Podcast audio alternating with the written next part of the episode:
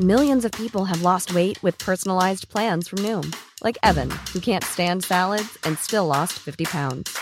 Salads, generally, for most people, are the easy button, right? For me, that wasn't an option. I never really was a salad guy. That's just not who I am. But Noom worked for me. Get your personalized plan today at Noom.com. Real Noom user compensated to provide their story. In four weeks, the typical Noom user can expect to lose one to two pounds per week. Individual results may vary. Bonjour à tous et bienvenue dans le Rendez-vous Jeu, l'émission bimensuelle où on vous résume toute l'actu du jeu vidéo et de l'industrie du gaming. C'est parti!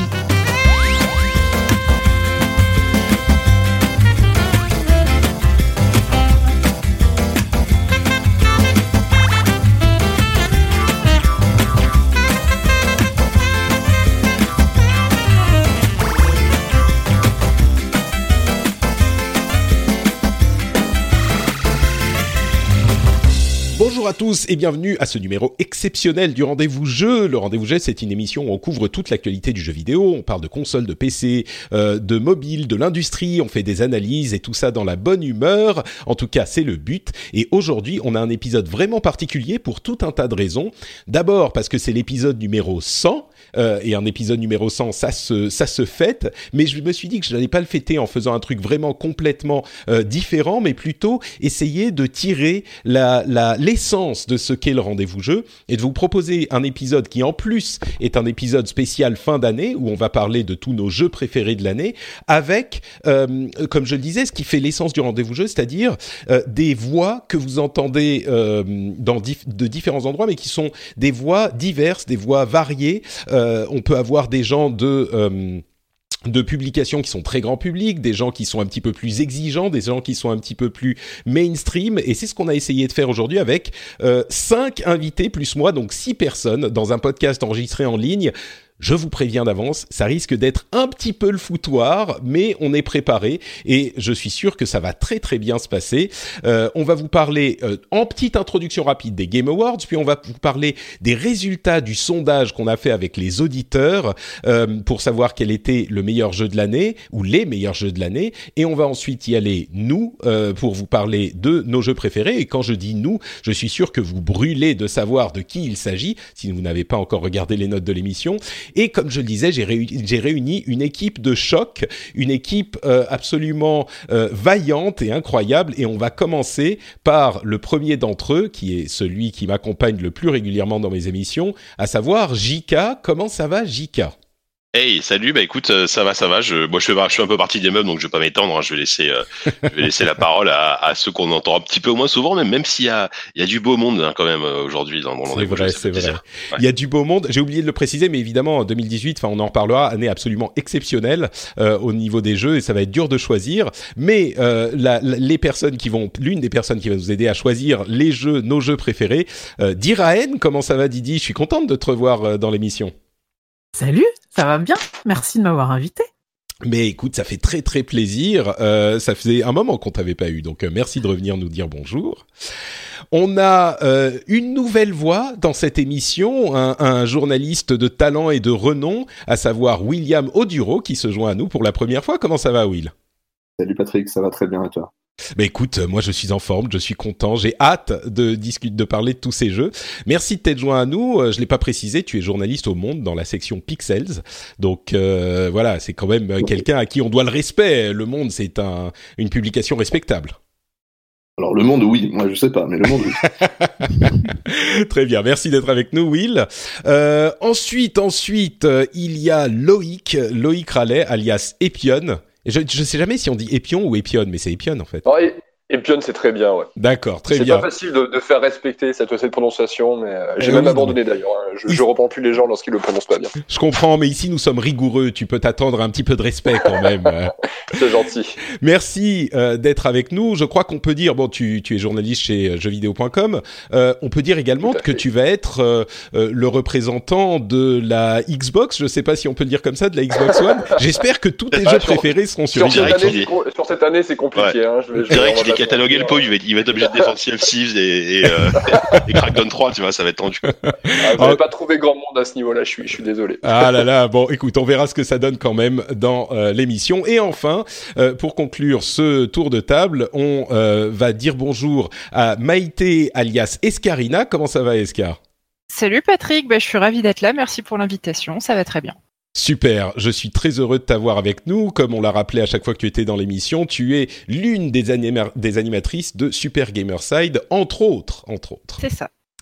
Merci d'être là et merci à vous tous d'être là. Euh, je vais quand même faire durer un petit peu le suspense avant de commencer à parler de nos jeux préférés, euh, en évoquant en introduction euh, les jeux préférés des autres, à savoir les Game Awards, qui est cette grande cérémonie euh, américaine euh, pilotée par euh, Jeff Keighley, qui, bon, on va pas tout refaire l'histoire des Game Awards, mais c'est un petit peu ceux qui essayent d'être l'Oscar des, des jeux vidéo. Et je trouve que cette année, ils sont fran franchement pas mal débrouillés. Ils ont trouvé, je crois, un bon équilibre entre un truc qu'on leur reprochait beaucoup, qui était euh, de faire un petit peu trop dans les paillettes et d'essayer de trop euh, copier les Oscars, et vraiment l'amour du jeu vidéo. Il y a eu un moment assez incroyable pour l'industrie où Régis Fils-Aimé, Sean Layden et Phil Spencer, qui sont les responsables euh, respectivement de Nintendo Amérique, PlayStation Amérique et Xbox tout court, qui étaient ensemble sur scène pour faire l'ouverture de l'événement, ce qui était un tour de force de la part de, de Jeff Keighley, je pense.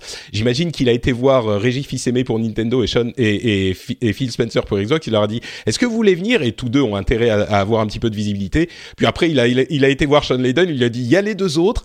Est-ce que tu veux être là? Et évidemment, il pouvait pas dire non. Il allait pas, il allait pas ne pas être là. Euh, il y a eu quelques, évidemment, des prix euh, assez intéressants. Il y a eu, j'ai presque l'impression, c'était pas volontaire, mais assez, pas mal de focus sur le l'inclusion, euh, les minorités, euh, les femmes, etc. Avec notamment le meilleur fighter euh, e-sport qui était Sonic Fox, qui est un, un, jeune homme hyper enthousiaste, qui est noir, homosexuel et un furry. Si vous savez pas ce que c'est qu'un furry, vous pouvez aller voir sur internet, mais ou n'y allez pas plutôt. C'est pas. Mais il était tellement content d'être là, ça faisait plaisir. Et puis il y a eu plein de jeux qui sont annoncés, qui ont été annoncés, et puis des surprises. Il y avait une bonne ambiance, c'était un bon équilibre. Je vais, je vais vous demander euh, à chacun de me dire en quelques mots ce que vous avez pensé et peut-être ce que vous avez retenu euh, de ces Game Awards. Vraiment en quelques mots parce qu'on est beaucoup. Mais euh, Jika, qu'est-ce que tu as, tu as pensé de ces Game Awards si, tu les as vus? Alors, tu, on, tu, tu, veux qu'on parle du palmarès maintenant ou Bon, on, peut évoquer, peu, on peut évoquer le palmarès. Ouais. Ce que tu. Bah, en fait, il y a, y, a, y, a, y a vraiment deux, deux aspects dans cette cérémonie et au final, euh, moi, ce que, ce que j'attends en plus, c'est, c'est pas forcément tant le palmarès, c'est, c'est les annonces en fait. Euh, tous les ans et, et, de chaque année, c'est un peu plus présent. Il y a énormément de, de, de trailers qui sont balancés de, d'annonces de jeux ou de, ou de nouveaux trailers sur des jeux qui sont déjà annoncés.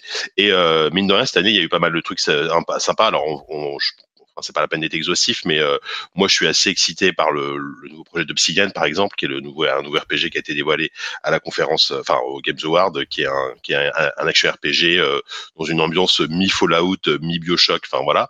Euh, ouais, il s'appelle The Outer Worlds. Voilà, The Outer World, exactement. Et, euh, et, le, et le nouveau projet de Hello Games m'a beaucoup intrigué parce que euh, donc Hello Games, c'est les, les gens qui ont fait No Man's Sky, hein, je le rappelle, ce, ce jeu né, né un peu malade et qui a fini par être un petit peu réparé, qui est aujourd'hui tout à fait tout à fait recommandable.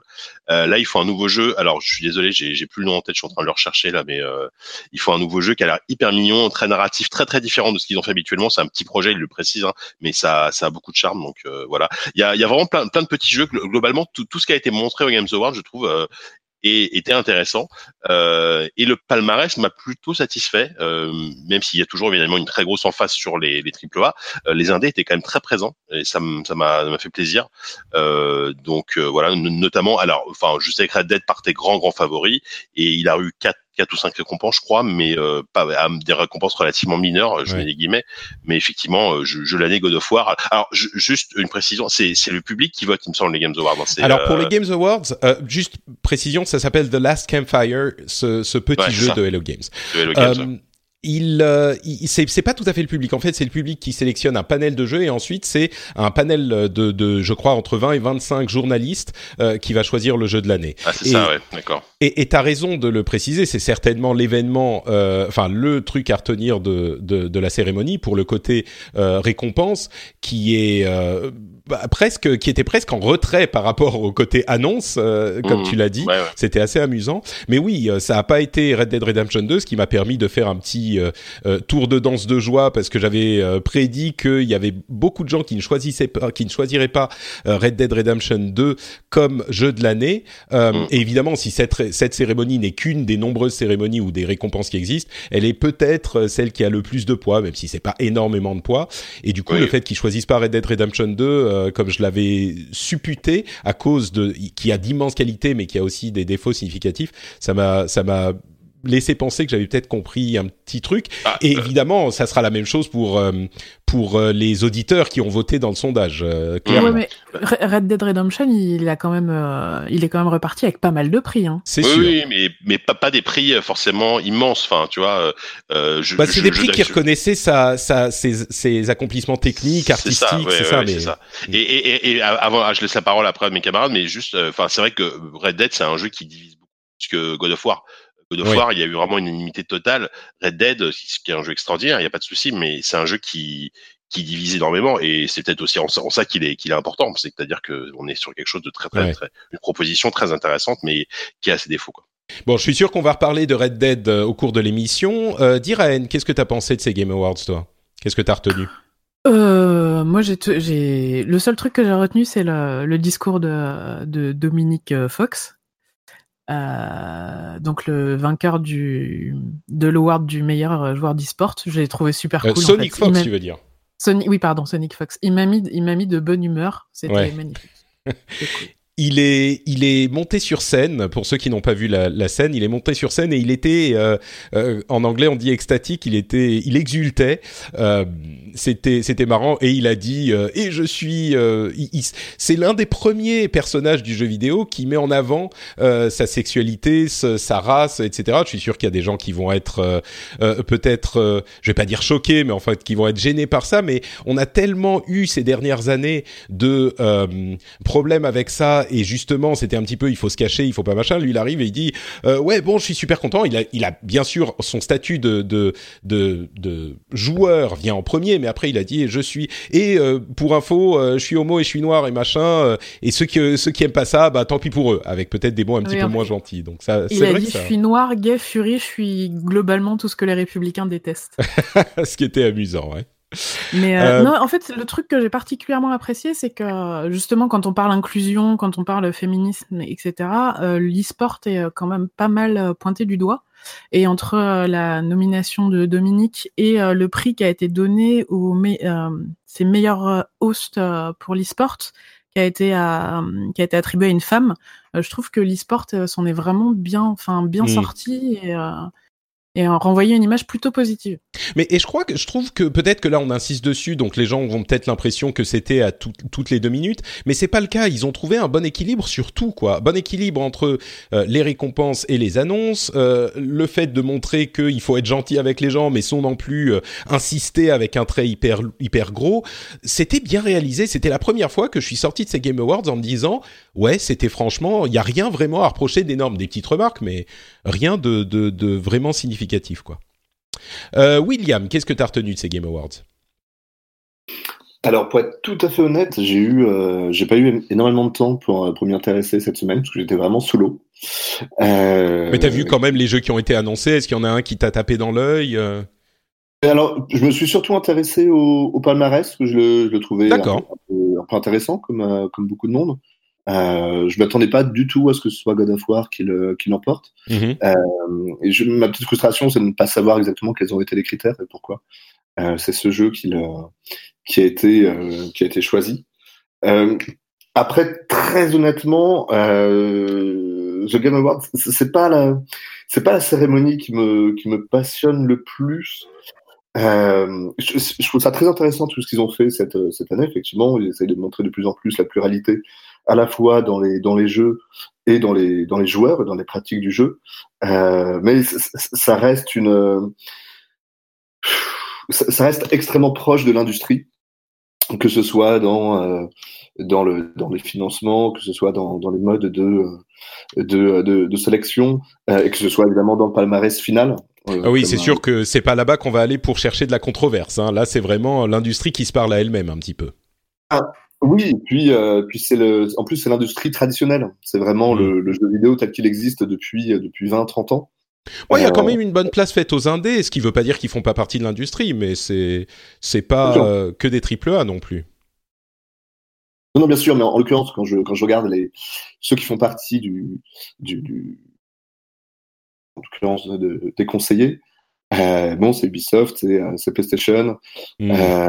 c'est Rockstar c'est Nintendo, Microsoft, AMD, euh, Electronic Arts. On, est sur le cénacle euh, tout à fait habituel du, euh, du jeu vidéo.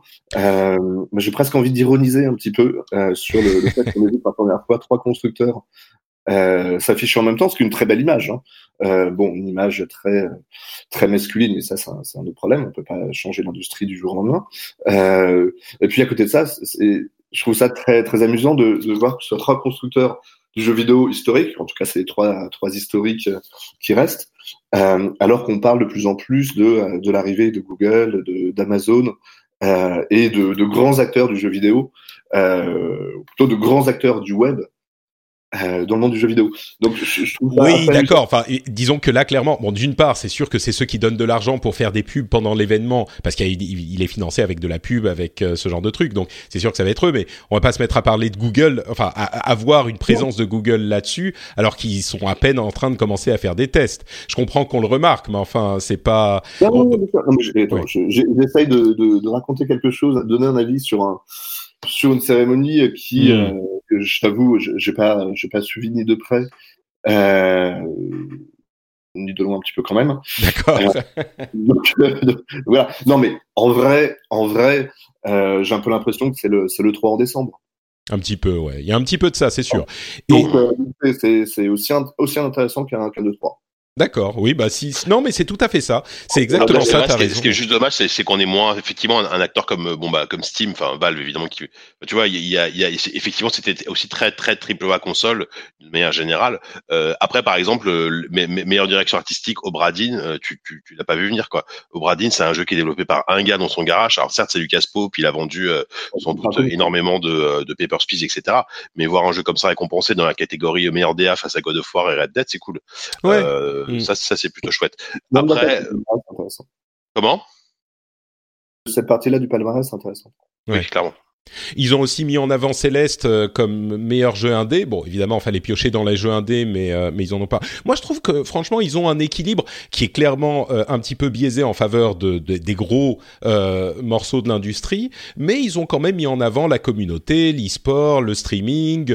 C'est difficile aussi de faire en une heure et demie une synthèse totale et de parler, de faire de cette grande fête du jeu vidéo qui va s'adresser au plus grand monde, parce qu'il faut que les gens regardent aussi et ils, ils peuvent effectivement pas forcément faire de place. Je dirais que bah, tu l'as très bien résumé, euh, William. C'est un petit peu le 3 en décembre. Si on aime bien le 3, ça va nous plaire. Si on cherche quelque chose d'autre, bah c'est ça, ça va pas être pour nous. Euh, je crois que, que c'est bien dit.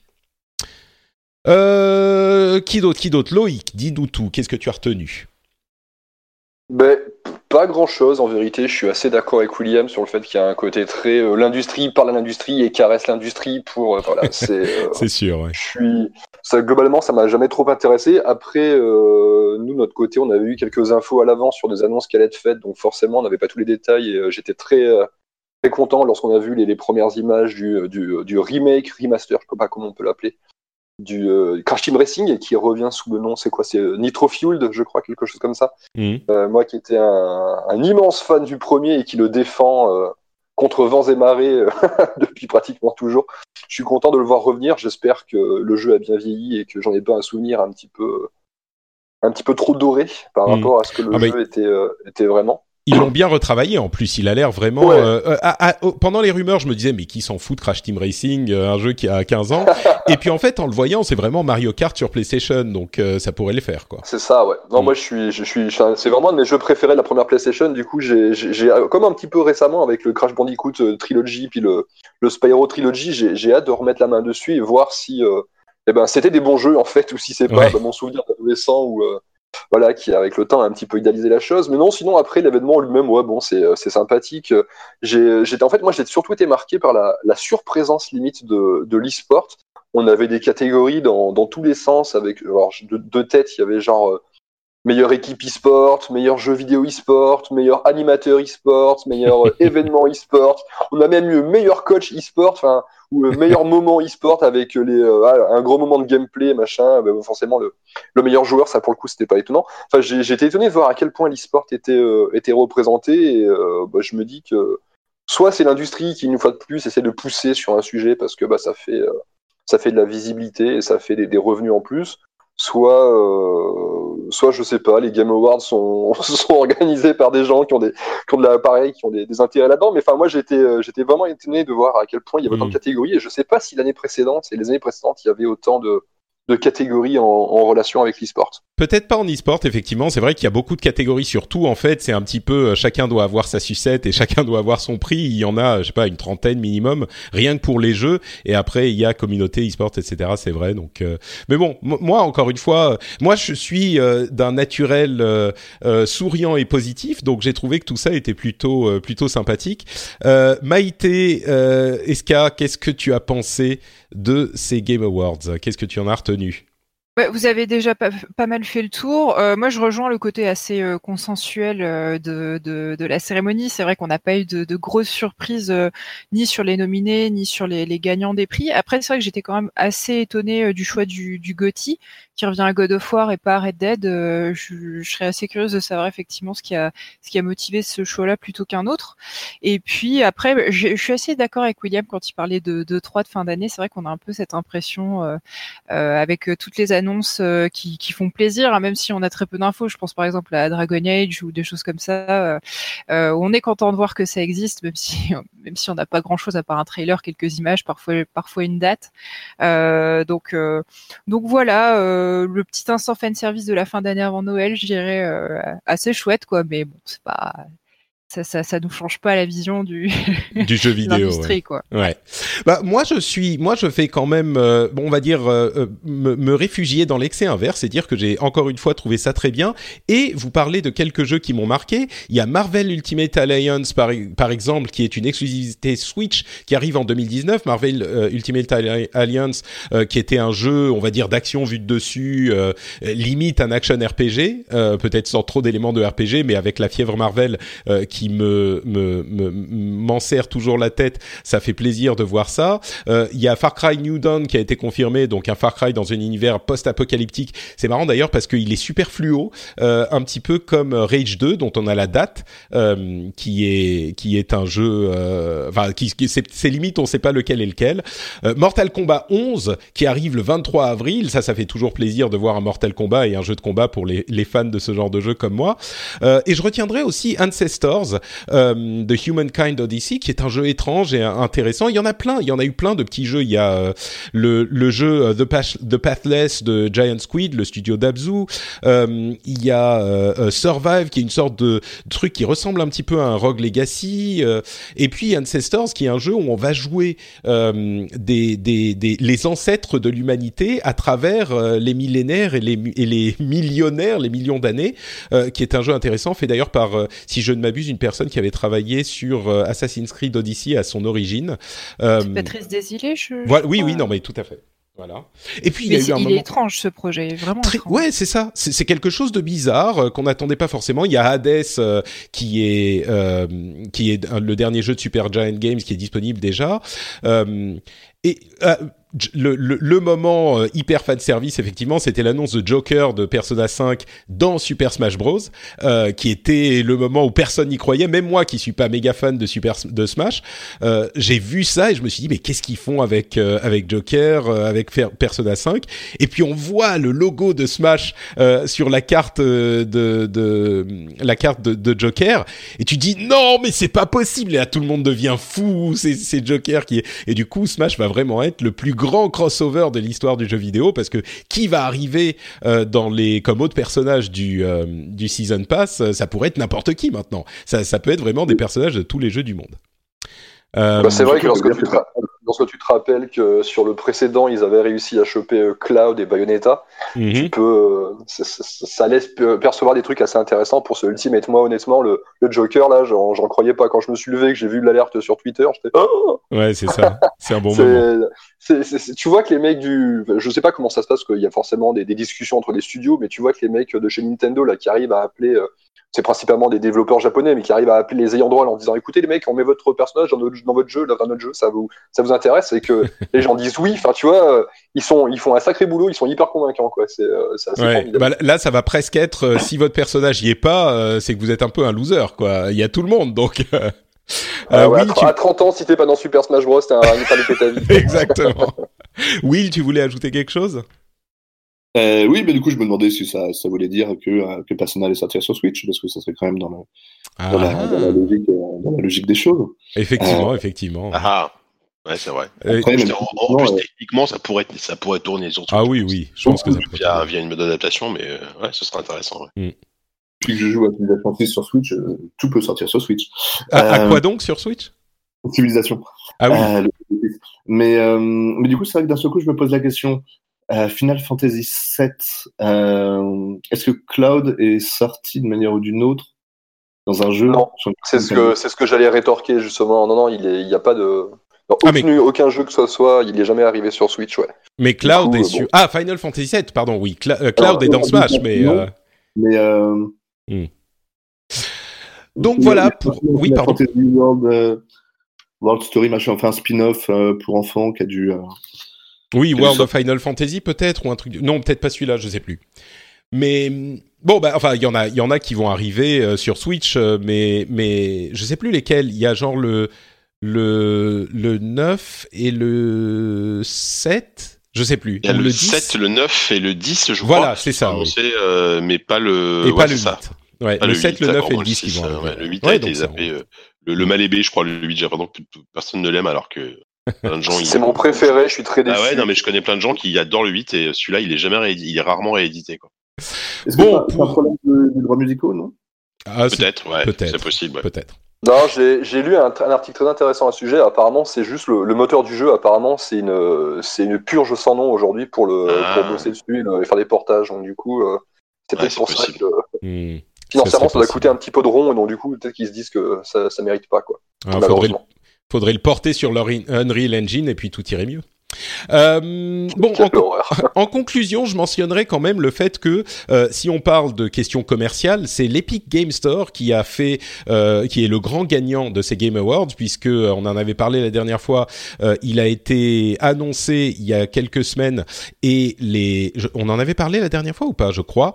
Dans tous les cas, l'Epic Game Store va prendre, enfin Epic va prendre 12% des revenus des développeurs au lieu des 30%, un petit peu adapté en fonction de combien on vend depuis une semaine de Steam et donc 12%. Et en plus, ces 12% incluent les 5% de royalties si vous utilisez l'Unreal Engine. Ce qui veut dire que les développeurs ont énormément intérêt à amener leur jeu sur l'Epic Game Store. Euh, Fortnite est déjà une locomotive incroyable pour mettre des yeux devant euh, le store euh, de toute façon. Et on a eu un certain nombre de jeux qui ont été présentés comme n'arrivant, soit comme arrivant sur l'Epic Game Store, soit comme n'arrivant que sur l'Epic Game Store et pas sur Steam. Euh, et, et, je pense que on a la confirmation que euh, l'Epic Game Store va être enfin la concurrence à euh, Steam, la concurrence sérieuse euh, et qui va même, qui risque. Alors Steam a encore énormément de, de parts de marché, c'est évident, mais là il y a une menace très très sérieuse et de la concurrence enfin quoi. Bah là, il faudra attendre quelques mois ou années pour juger, mais c'est vrai qu'ils ont euh, ils ont chopé des exclus, euh, ils ont chopé des, euh, des bons deals, genre voilà, ce multi gratuit, vraiment gratuit, gratuit. Tu, tu prends, tu le gardes pendant deux semaines, ce qui est quand même, on en parle tout à l'heure, mais moi, j'espère qu'il va être cité dans les jeux de l'année. donc ouais, non, c'est c'est s'il y a peut-être un, un, un store qui peut aujourd'hui faire un peu d'ombre, c'est c'est euh, l'Epic Game Store, même si à mon avis il va falloir attendre quelques mois pour pour juger. C'est vrai, mais j'imagine mal, j'imagine mal qu'il ne qu'il ne réussisse pas à se faire sa place au minimum. Bon, on verra pour euh, on verra ce qui se passe dans quelques mois et voilà pour euh, ce Game Awards qui était mine de rien assez riche. Euh, on aurait pu passer beaucoup beaucoup plus de temps à parler de tous les jeux qui ont été annoncés, euh, mais voilà pour notre petit résumé. On va donc passer à la section jeux de l'année et avant de vous dire les jeux que nous euh, nous avons préféré. Euh, je vais vous parler du sondage, donc des choix des auditeurs, euh, qui sont évidemment des gens éminemment intelligents et dont le choix est forcément fait forcément référence. Il y a, je sais pas, plusieurs centaines de personnes qui ont répondu, plus de 500 personnes, presque 600, en seulement deux ou trois jours. Donc votre choix, c'est votre choix et vous avez, c'est sans doute le vôtre qui compte le plus mais je vais quand même vous demander à chacun, euh, chers auditeurs, pas chers auditeurs, chers animateurs, co-animateurs, euh, alors, le, sondage était divisé en trois, questions, euh, très très simples, très faciles à répondre. D'abord, quel est votre jeu de l'année, si vous devez en choisir un seul? Ensuite, quels sont vos cinq jeux préférés Donc, vous pouviez en choisir plus qu'un. Jusqu'à 5. Et enfin, quel est le jeu qui vous a le plus énervé ou que vous avez détesté? Ça peut être un jeu que vous avez aussi aimé. Hein. Donc euh, voilà pour les trois questions. Euh, je vais vous demander donc à, tous les cinq, quel jeu pensez-vous euh, ah, il y a un chien qui veut s'inviter. Euh, quel jeu pensez-vous euh, que les auditeurs ont choisi comme jeu de l'année? Je vais demander. Bon, là, ça va être très rapide. Du coup, JK, quel jeu est-ce que tu penses Allez, allez, on va on va continuer dans la ligne Game Over. Je vais dire God of War. Diraen. bah moi, je vais dire Red Dead. D'accord. William. Céleste. Céleste, d'accord. Loïc. Red Dead. Ok. Escarina pour équilibrer, je vais faire, euh, je vais dire euh, God of War. Merci. J'étais entre les deux. ok. C'est vrai que euh, Red Dead Redemption est un jeu dont on a beaucoup parlé et pas forcément bien dans l'émission. Il y a d'ailleurs beaucoup de gens qui pensent que le jeu ne mérite pas du tout le titre de jeu de l'année. Et figurez-vous aussi incroyable que ça puisse paraître, que le jeu qui a été le plus choisi par les euh, auditeurs est bien Red Dead Redemption avec 20% des votes, 19,40% des votes. Red ah bah Dead Redemption 2, euh, un gagnant absolument indéniable. En deuxième position arrive God of War avec 13% des votes. Euh, troisième position Dead Cells avec 10%. Ah J'étais un petit peu surpris de voir Dead Cells. J'avais pas l'impression qu'il avait fait autant de bruit. Euh, quatrième position, Celeste, euh, qui, qui, évidemment a, a, eu beaucoup de, de mérite depuis le début de l'année.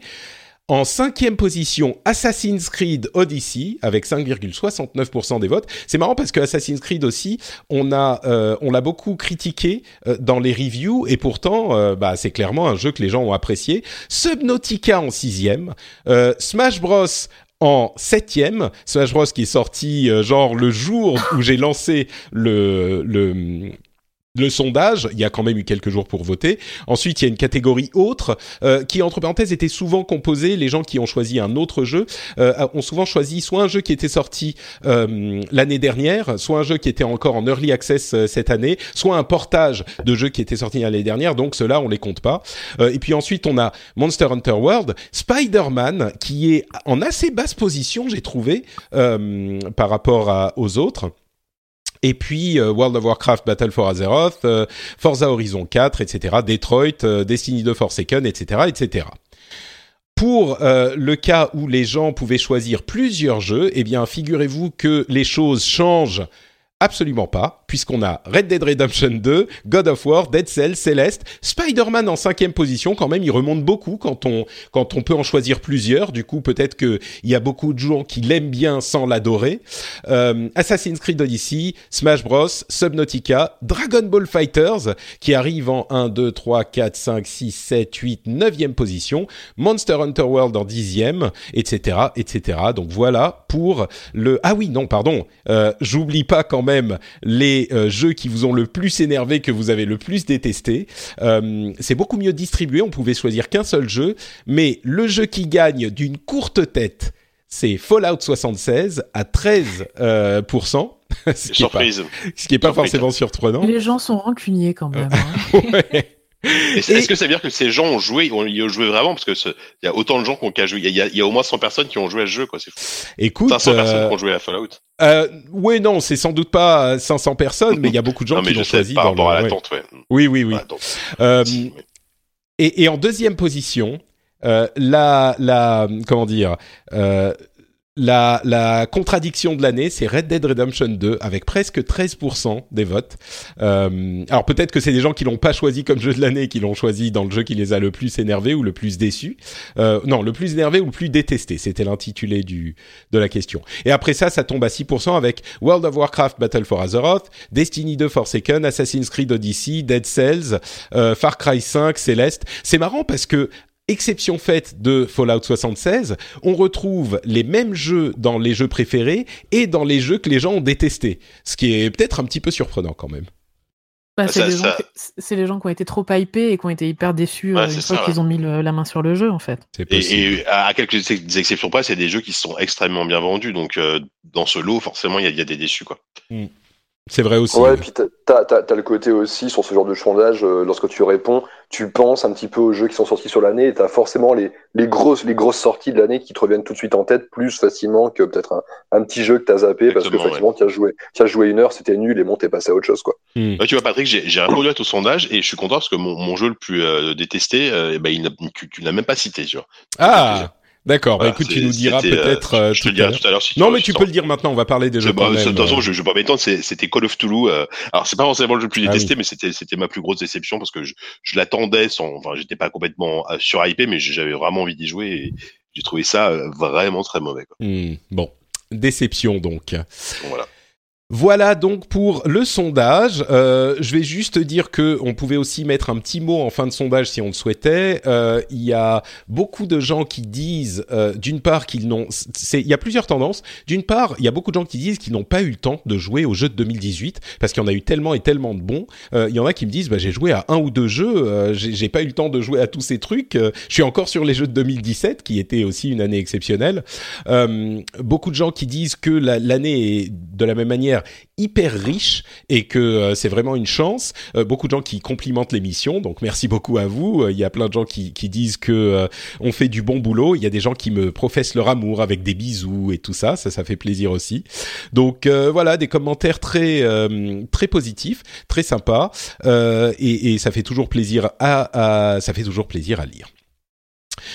Bon, on va euh, continuer donc avec nos jeux de l'année, nos préférences. Il euh, n'y a pas forcément d'ordre particulier dans ce dont on va parler. On va euh, débattre peut-être un petit peu plus de chaque jeu qu'on va citer, mais peut-être qu'on essayera en fin d'émission d'essayer de trouver notre jeu ou nos trois jeux préférés de l'émission, ce qui veut dire qu'il faudra se mettre d'accord. Et je ne sais pas si ça va être évident et super facile ou un petit peu compliqué. C'est un truc qu'ils font chez Giant Bomb et que je trouve assez sympa, donc on va tenter ici aussi.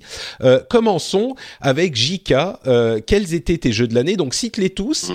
et puis ouais. euh, on va on va discuter chacun si on a des choses à dire de, de chaque jeu que tu mentionnes. D'accord. Alors je suis je suis pas sûr qu'il y ait un ordre exact. Hein. C'est c'est vraiment mes cinq jeux préférés. Voilà. Après c'est c'est compliqué parce que le, le, mon, mon jeu de l'année dernière c'était Dead Cells, mais il était c'était la version early access mmh. et euh, il est sorti cette année euh, sur notamment sur Switch. Donc c'est bon, je peux dire à nouveau c'est mon jeu de l'année, mais celui-là je le mets un petit peu à part. Euh, sinon, euh, en jeu de l'année, en vrac, je vais les citer déjà. Euh, je viens du name dropping, donc Céleste que j'ai adoré, Subnautica qui a été un pareil une, une, énorme surprise, et dans la catégorie des gros triple A, God of War sans grande surprise, mais je me suis régalé. Et peut-être un qu'on qui est moins cité, c'est Battlefield 5 que moi j'ai adoré. Euh, j'ai trouvé que c'était un excellent épisode, sans, sans, être un spécialiste de BF, donc je peux pas vraiment juger de la de certains ajouts, etc. Mais euh, mais j'ai trouvé ça très très bien. Et euh, et un de mes euh, jeux qui est probablement en passe d'en devenir un, parce que je l'ai toujours pas fini, mais j'y, parce qu'il vient juste de sortir, c'est Monster Boy et le Royaume oublié. Euh, je suis en train d'y jouer euh, en ce moment même, qui est un excellent, un excellent jeu de plateforme à l'ancienne, enfin jeu de plateforme hommage à Wonder Boy et que je conseille chaudement. Donc, euh, donc voilà, c'était rapide, mais je sais pas si tu veux. Non, c'est bien, c'est bien. Euh, je pense que euh, bah on va on va parler donc de, de chacun de ces jeux, à commencer par bah, Dead Cells. Moi, je dirais, euh, on, on, on, va en parler parce que je suis sûr que d'autres le mentionneront. Mm. Mais euh, tu l'as sélectionné l'année dernière. Peut-être que tu avais eu une dérogation. Normalement, je crois qu'on dit que les jeux en early access sont pas euh, sélectionnables. en tout cas, c'est une règle d'aujourd'hui. Je sais pas si je l'avais cité dans ton émission mm. particulièrement, mais c'était globalement. Ah, c'est ça, oui. En étant mon jeu de l'année, parce que tu vois, si, si en vrai, si on devait, si tu demandais c'est quoi mon jeu de l'année, je dirais Hollow Knight parce que j'y ai joué cette année, tu vois. Ouais, parce que ouais, j'ai joué cette année, mais ça compte pas. Mais euh, pour le rendez-vous tech, euh, pardon, pour le rendez-vous jeu, du coup, tu peux choisir Dead Cells, puisque nous, euh, je vais vérifier, mais je crois qu'on n'en a pas, qu'on n'en a pas parlé l'année dernière. Je... Ah si, si, t'avais avais mentionné Dead Cells, mais c'est pas grave. Bah, donc, allez, allez, mon jeu de l'année. erreur l'année dernière, mais. cela dit, moi, cela dit, pour trancher, je, moi, si, si je devais en retenir qu'un, je pense que je prendrais Céleste. D'accord. Eh ben écoute, euh, parlons du coup de Céleste. Euh, je vais. Qui qui a des des choses à dire sur Céleste? Là, vous pouvez tous parler en même temps. Euh, dites-moi, oui, j'ai des choses à dire. Moi, j'y ai pas joué. Donc... Oh Mon Dieu, Eska Ah non, mais c'est pas fait pour moi ce genre de jeu. Je suis ok, ok. Diraen, t'as joué à Céleste? Moi non plus, j'ai pas joué à Céleste. oh là là, mais, je pensais que tout le monde y aurait joué, mais c'est fou ça, d'accord. L'OST, l'OST est très chouette par contre. Oui, d'accord, d'accord, mais ok, bah Moi, du je me suis euh, régalé d'écouter des gens euh, dire du bien de Céleste. Ça a l'air d'être un jeu super. Ouais. Alors, alors William, du coup, je vais te donner la parole. Est-ce que ah, ah, non, mais avant, toi, je sais que tu as joué, William. Euh, Loïc, est-ce que tu as joué à Céleste? C'est terrible, c'est complètement ma cam, mais j'y ai absolument pas joué. oh là là, mais attendez, mais ça me fait très peur pour la suite, ça. C'est le jeu de l'année que... personne n'a acheté, quoi. Oh là là, bon, alors, bah, du coup, ça va être une conversation euh, tranquille à trois, mais Le, le, pire, c'est que je l'ai acheté, je l'ai acheté, il est installé et tout, prêt à être lancé, mais euh, j'ai juste pas eu le temps, quoi. Il y avait, il y a tellement eu de trucs qui sont sortis cette année. C'est vrai, euh, c'est vrai. non, mais je comprends, J'étais bien occupé, mais bah, c'est vrai il, que. Est, il est sorti une il est sorti au tout début de l'année, une période où c'est un peu creux. Du coup, moi, enfin, moi, je l'ai fait tout de suite à la sortie et, et j'ai bien fait, parce que si peut-être qu'au mois de novembre ou octobre, j'aurais sans doute eu moins le temps de le faire. Quoi. Bon, du coup, William, que penses-tu de Céleste?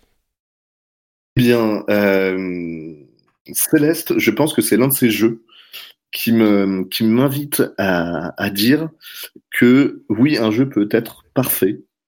Euh, en l'occurrence, Céleste est vraiment le l'exemple type du titre qui euh, se donne une ambition claire et l'exécute juste absolument parfaitement. Je ne, je ne vois aucune différence entre la promesse de, Céleste, qui est donc un espèce de jeu de plateforme doublé d'une espèce de, métaphore initiatique, euh, avec des, mécaniques de, jeu euh, assez, euh, assez malines. Et ce qu'il promet, il, juste, il le fait absolument parfaitement. J'imagine qu'on peut ne pas aimer Céleste, mais si on n'aime pas Céleste, c'est qu'on n'accroche pas dès le départ à sa promesse euh, qu'on va être réticent, par exemple, à sa difficulté. C'est un jeu dans lequel on, mm. on, meurt beaucoup, même si on meurt jamais euh, longtemps. Plus exactement, dès qu'on chute, on peut, euh, on peut recommencer immédiatement. Donc la, la, difficulté n'est pas vraiment frustrante. Mais c'est juste un, un, jeu qui est d'une exécution absolument parfaite. Je ne vois pas un seul pixel. Mm. Il faudrait déplacer dans Céleste. Mmh. Clairement. Et, euh, non, non, bah, excuse-moi, William, tu. Vas-y, fini, William, fini. Non, j'étais juste pour, pour conclure, dire qu'on a énormément de jeux cette année qui sont des jeux qui sont vraiment très très bien. Euh, mais pour prendre l'exemple évidemment de, euh, de Red Dead, qui est un jeu qui a des ambitions énormes, qui a une exécution qui est euh, extrêmement impressionnante sur plein d'aspects, mais où pour le coup on n'a pas envie de se dire waouh, je ne retirerai aucun pixel. Il y a plein de pixels mmh. de, de, Red Dead que, que je mettrai ailleurs.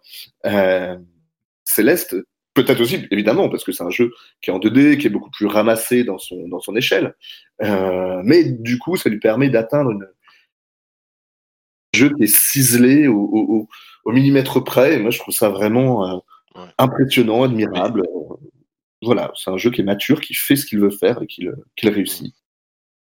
Et c'est ouais, c'est bah, c'est exactement ça en fait. C'est vraiment un jeu où, où, rien ne rien ne dépasse, mais dans, dans le bon sens du terme. Quoi, il y a il y a rien en trop. Euh, alors en fait, on, on, peut on peut dire effectivement, tu il y avait Scarina qui disait c'est pas un jeu pour moi. Je sais pas si j'imagine que c'est par rapport à la difficulté euh, que tu disais ça.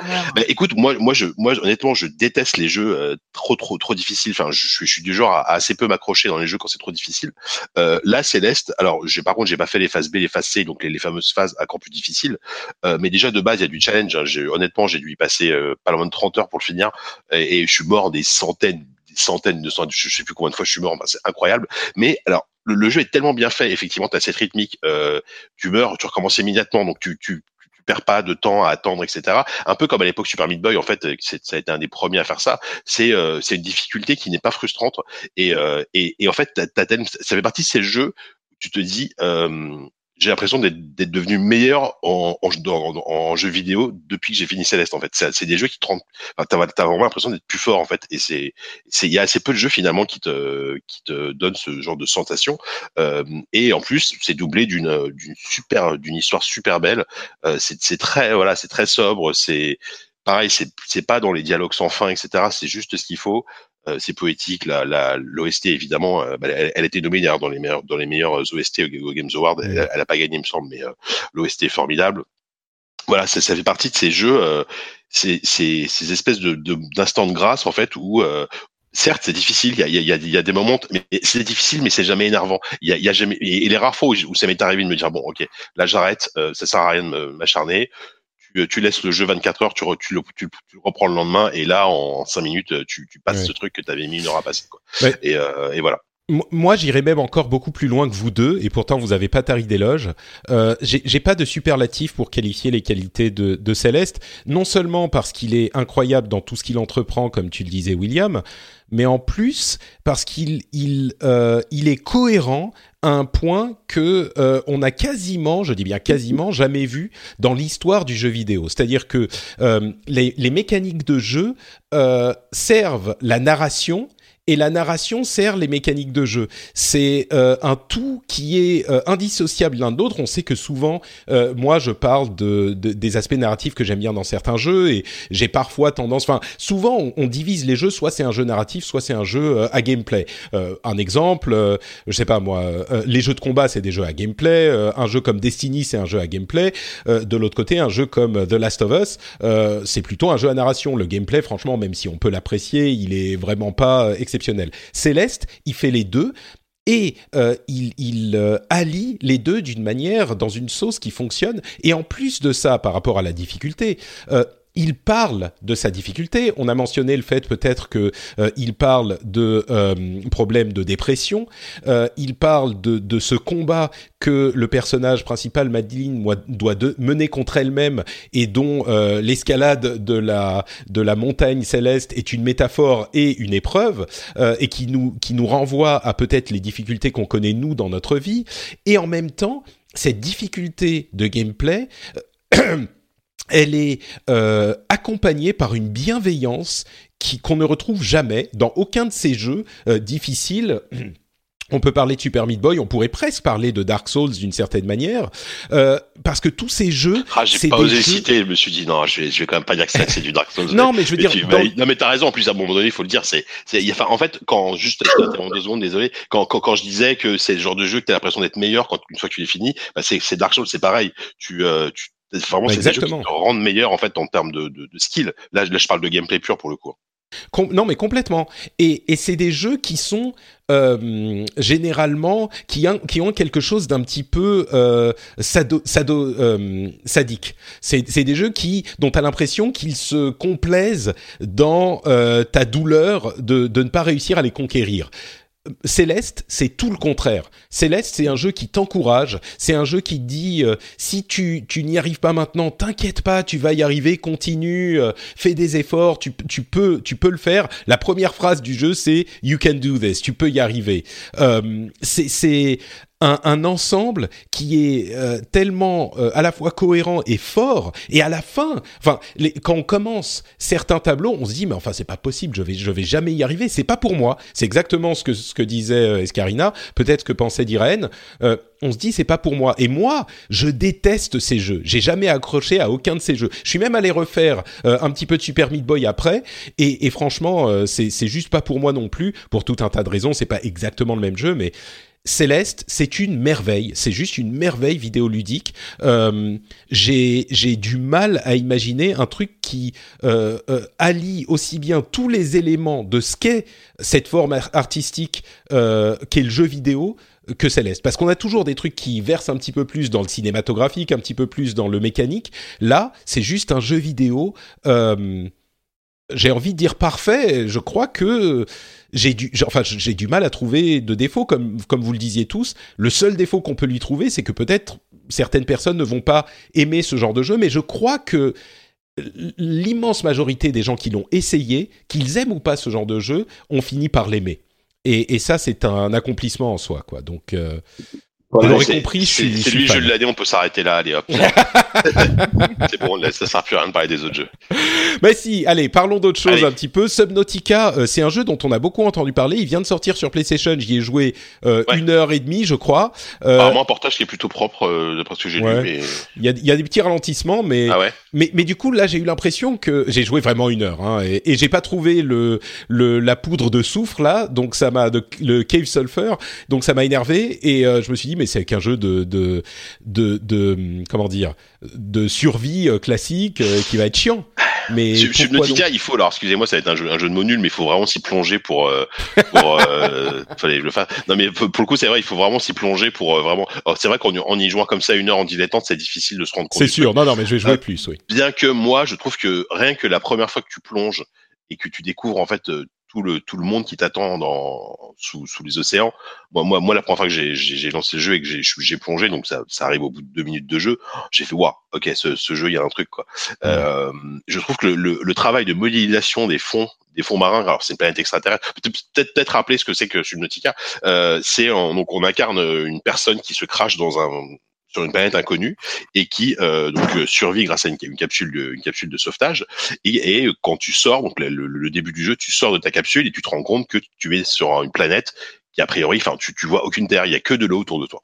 Et euh, et à partir de là tu es complètement laissé les laisser, euh, comment on appelle ça T'es complètement euh, au dépourvu. Enfin, c'est toi qui voilà, gères. au dépourvu. Enfin, livré à toi-même, voilà. Oui, c'est ça. Et tu dois, tu dois te démerder. Euh, tu dois te démerder. Tu comprends vite que bah tu peux fabriquer, tu peux crafter deux trois trucs pour pour commencer à plonger. Et en plongeant, tu vas tu vas découvrir un monde sous-marin qui est immense et surtout qui joue énormément sur la profondeur. Euh, sauf que, bah, évidemment, au début, t'as pas assez d'oxygène pour aller à plus de plus de 20 ou 30 mètres, je sais pas, de profondeur. Et tu et comme ça, petit à petit, en fait, tu vas te construire, euh, tu vas te construire une euh, du, du, du, matos pour aller plus loin. Tu vas te construire des euh, des, des, des, capsules de survie, des, des, choses pour manger, pour boire, etc. Et en plus, euh, parce que c'est pas juste un bête. Enfin, je trouve que c'est pas juste un bête jeu de survie, enfin un bon jeu de survie qui, qui est déjà très beau. C'est qu'il y a vraiment une narration, il y a vraiment une histoire, il y a vraiment tu, euh, assez rapidement, tu peux comprendre qu'il se passe plein de choses sur cette planète. Tu comprends que normalement, il y a un vaisseau qui est censé venir te sauver, mais il y a des événements dans le jeu, en fait, quand tu avances, qui comprends vite que bah, tu vas être tu vas être tout seul pendant encore un petit moment. Euh, et c'est un jeu qui fait flipper. Enfin, moi, je sais que j'ai eu des moments de trouille dans le jeu parce que quand tu descends à quand, quand tu arrives enfin à arriver à, dans, les fonds vraiment très très profonds, que tu es dans le noir et que tu vois au loin des créatures euh, bizarres qui s'approchent, tu sais pas si c'est hostile ou pas. Il y a vraiment des moments de trouille. Euh, J'imagine qu'on peut ressentir quand, quand on arrive dans des grands fonds euh, vous savez, c'est ces fonds genre Titanic, tu vois, euh, hmm. on est dans le noir et euh, on voit juste des, des, bestioles très très bizarres euh, à côté de toi. Quoi. non, c'est un, un, jeu incroyable en termes d'ambiance. Je, je, je, suis pas très fan de, de jeux de survie en général, mais Subnautica justement parce que il a cette ce scénario, il c'est vraiment il y a un vrai scénario pour le coup, il y a une vraie histoire, il y a une fin, etc. c'est un jeu, c'est un jeu formidable. Quoi. Il me semble qu'il est offert en plus sur l'Epic Game Store. Ouais, alors je crois que ça commence de... à partir du 12 ou du 14, je sais plus. C'est ça. Ça. Et gratuit, gratuit. On, moi, je, moi, je me posais la question est-ce que c'est genre tu peux y jouer pendant euh, deux semaines gratuitement et après c'est fini? Non, une fois que tu, tu, tu, as deux semaines pour le récupérer gratuitement et après tu le gardes. Donc, euh, vous n'avez aucune raison de, de, au moins de, ne enfin essayer essayez le quoi essayez le ouais. Je, vais préciser juste un instant euh, je l'ai pas dit d'habitude je le rappelle euh, évidemment nos listes sont subjectives comme les listes des auditeurs comme les listes de tout le monde ça euh, on a on l'a répété plusieurs fois euh, on n'a pas pu jouer à tout et puis il y a des jeux que chacun aime et n'aime pas donc les listes restent des listes personnelles subjectives donc il y a des gens qui vont aimer certains jeux d'autres d'autres jeux ça veut pas dire qu'il faut s'énerver si certains oublient certains jeux ou certains parle euh, trop en bien d'autres. Euh, chacun a ses goûts et, heureusement. Euh, d'autres personnes ont joué à Subnautica, veulent en parler, veulent en dire quelques mots? Alors moi j'y ai, ai, pas joué parce que j'ai une véritable angoisse des profondeurs, c'est un truc qui, me terrifie depuis, depuis, depuis très jeune. Mais à la rédaction il y a de jeux.com, il y a plusieurs personnes qui l'ont qui l'ont adoré et qui ont énormément joué et du coup bah, j'allais quand même regarder un petit peu et ne serait-ce que les regarder jouer ça m'était mal à l'aise. Donc euh, c'est vrai que le, jeu a le jeu a cette force effectivement de, de retranscrire en tout cas pour moi ce qui est euh, ce qui, ah mais c'est terrifiant C'est cette impression de d'infini et que, que tout et n'importe quoi, euh, de, mm. du truc le plus mignon à la plus grosse des saloperies, en fait, peut surgir de nulle part. Et... Non, puis t'as as, cette gestion surtout de l'espace, en fait, qui est. Moi, c'est ça qui me qui m'angoisse le plus, c'est que que ce soit avec euh, ne serait-ce que les graphismes ou la façon de, de, de, de dont, on, gérer la lumière, etc je, ouais, je, retrouve ce qui me fait peur lorsque je vais à la mer et que je commence à m'éloigner un petit peu de, la côte. Euh, et, d'un autre côté, moi, enfin moi, j'ai fait, j'ai fait un peu de plongée et, euh, et tu retrouves des, les, les, sensations en fait de d'émerveillement en fait face à quelque chose d'immense et de d'inconnu en fait. Et vraiment, c'est c'est dingue. William, toi, tu euh, parles d'émerveillement, moi je parle de trouille quoi. Ouais, ouais mais t'as les deux en fait, t'as une sorte de crainte, t'es vraiment impressionné en fait parce que parce que tu vois quoi. William, euh, j'ai cru voir euh, ton, ton petit indicateur de parole s'allumer dans Discord. Ouais, alors je sais pas s'il marche bien, mais. Euh, si, si, c'est bon.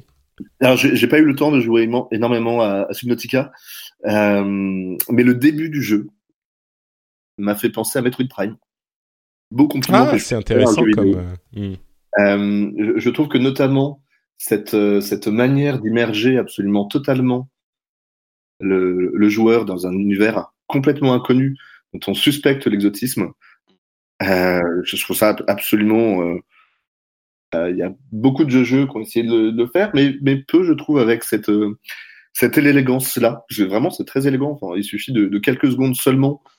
Et le, le, moment où on sort de, de, de son petit nodule de détresse, c'est euh, un, un, vrai moment de jeu vidéo que je trouve. Ah c'est magnifique. C'est vrai, ouais. J'avoue, même moi qui ai joué. Euh, 5 minutes de jeu. Mais en l'occurrence, je trouve que on, on, a là un vrai petit vertige de jeu vidéo. Et le jeu vidéo est très très fort pour ça.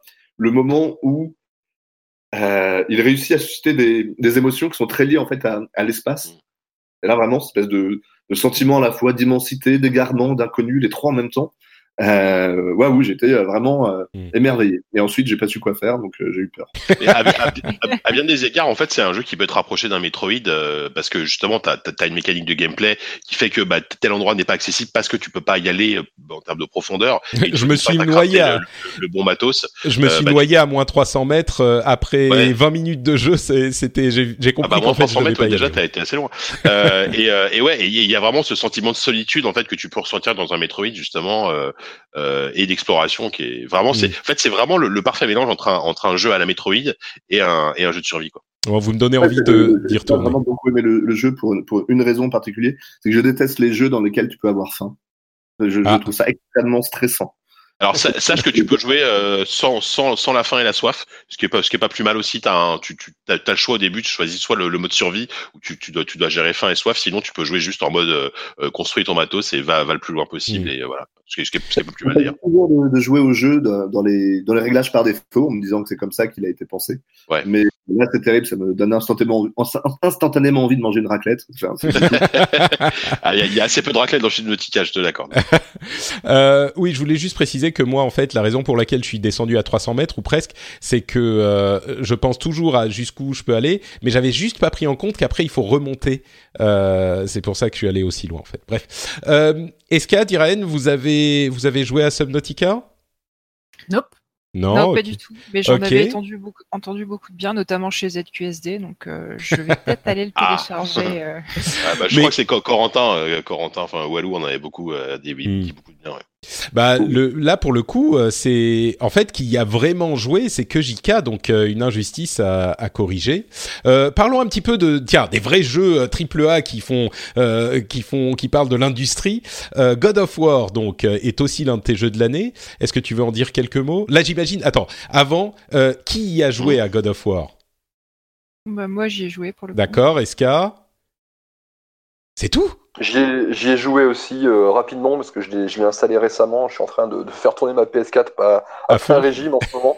mais euh, ouais, j'y ai, joué un petit peu, mais pas de, de quoi avoir un, vrai avis pour le moment, même si euh, de ce que j'en ai vu pour l'instant, c'est ah bah, assez brillant. On, va être à 3 systématiquement, oui. William l'a fait aussi. Tu l'as fait, oui. Je l'ai pas fini. J'ai pas, pas pu le finir. J'ai dû enchaîner avec un autre jeu.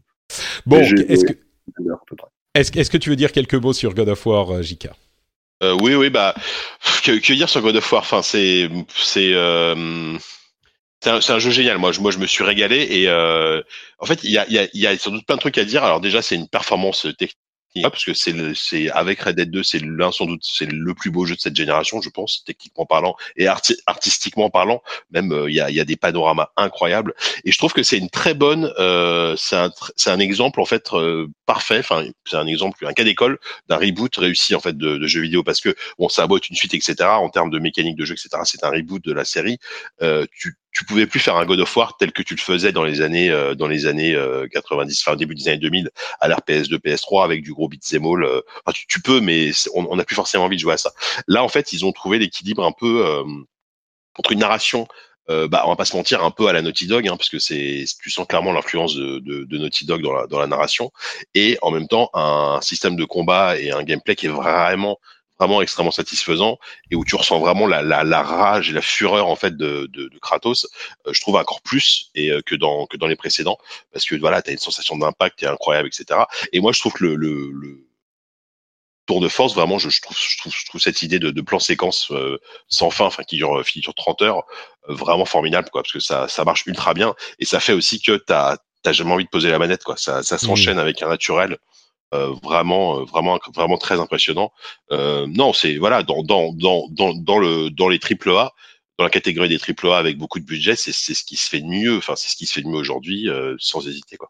Ouais, c'est vrai que euh, il y a énormément de choses. Tu les as mentionnées. Le, le reboot réussi d'un jeu qui était très adolescent. On en a beaucoup parlé au moment de la sortie, euh, qui est qui est incroyablement euh, bien pensé. Euh, cette hache qui est, enfin, euh, je sais pas, c'est la, la hache Léviathan euh, président, quoi. C'est, c'est, elle est parfaite. Euh, elle est, elle est, elle est merveilleuse. La narration est très bonne. Je dirais qu'ils auraient pu couper 5 heures, peut-être.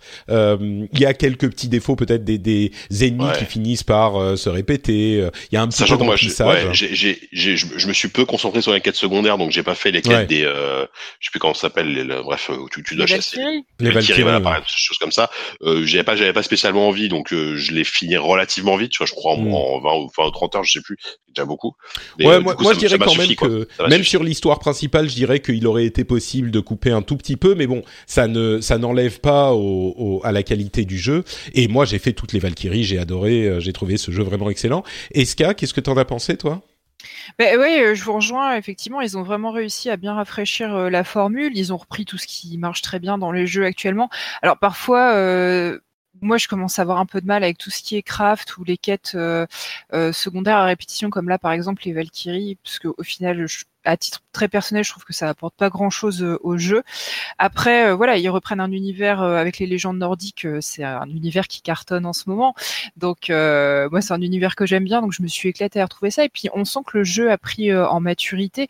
Et puis, notamment le, la relation père-fils entre euh, Kratos et non, Kratos c'est c'est pas Atreus, je sais plus. Ce si si, c'est ça exactement.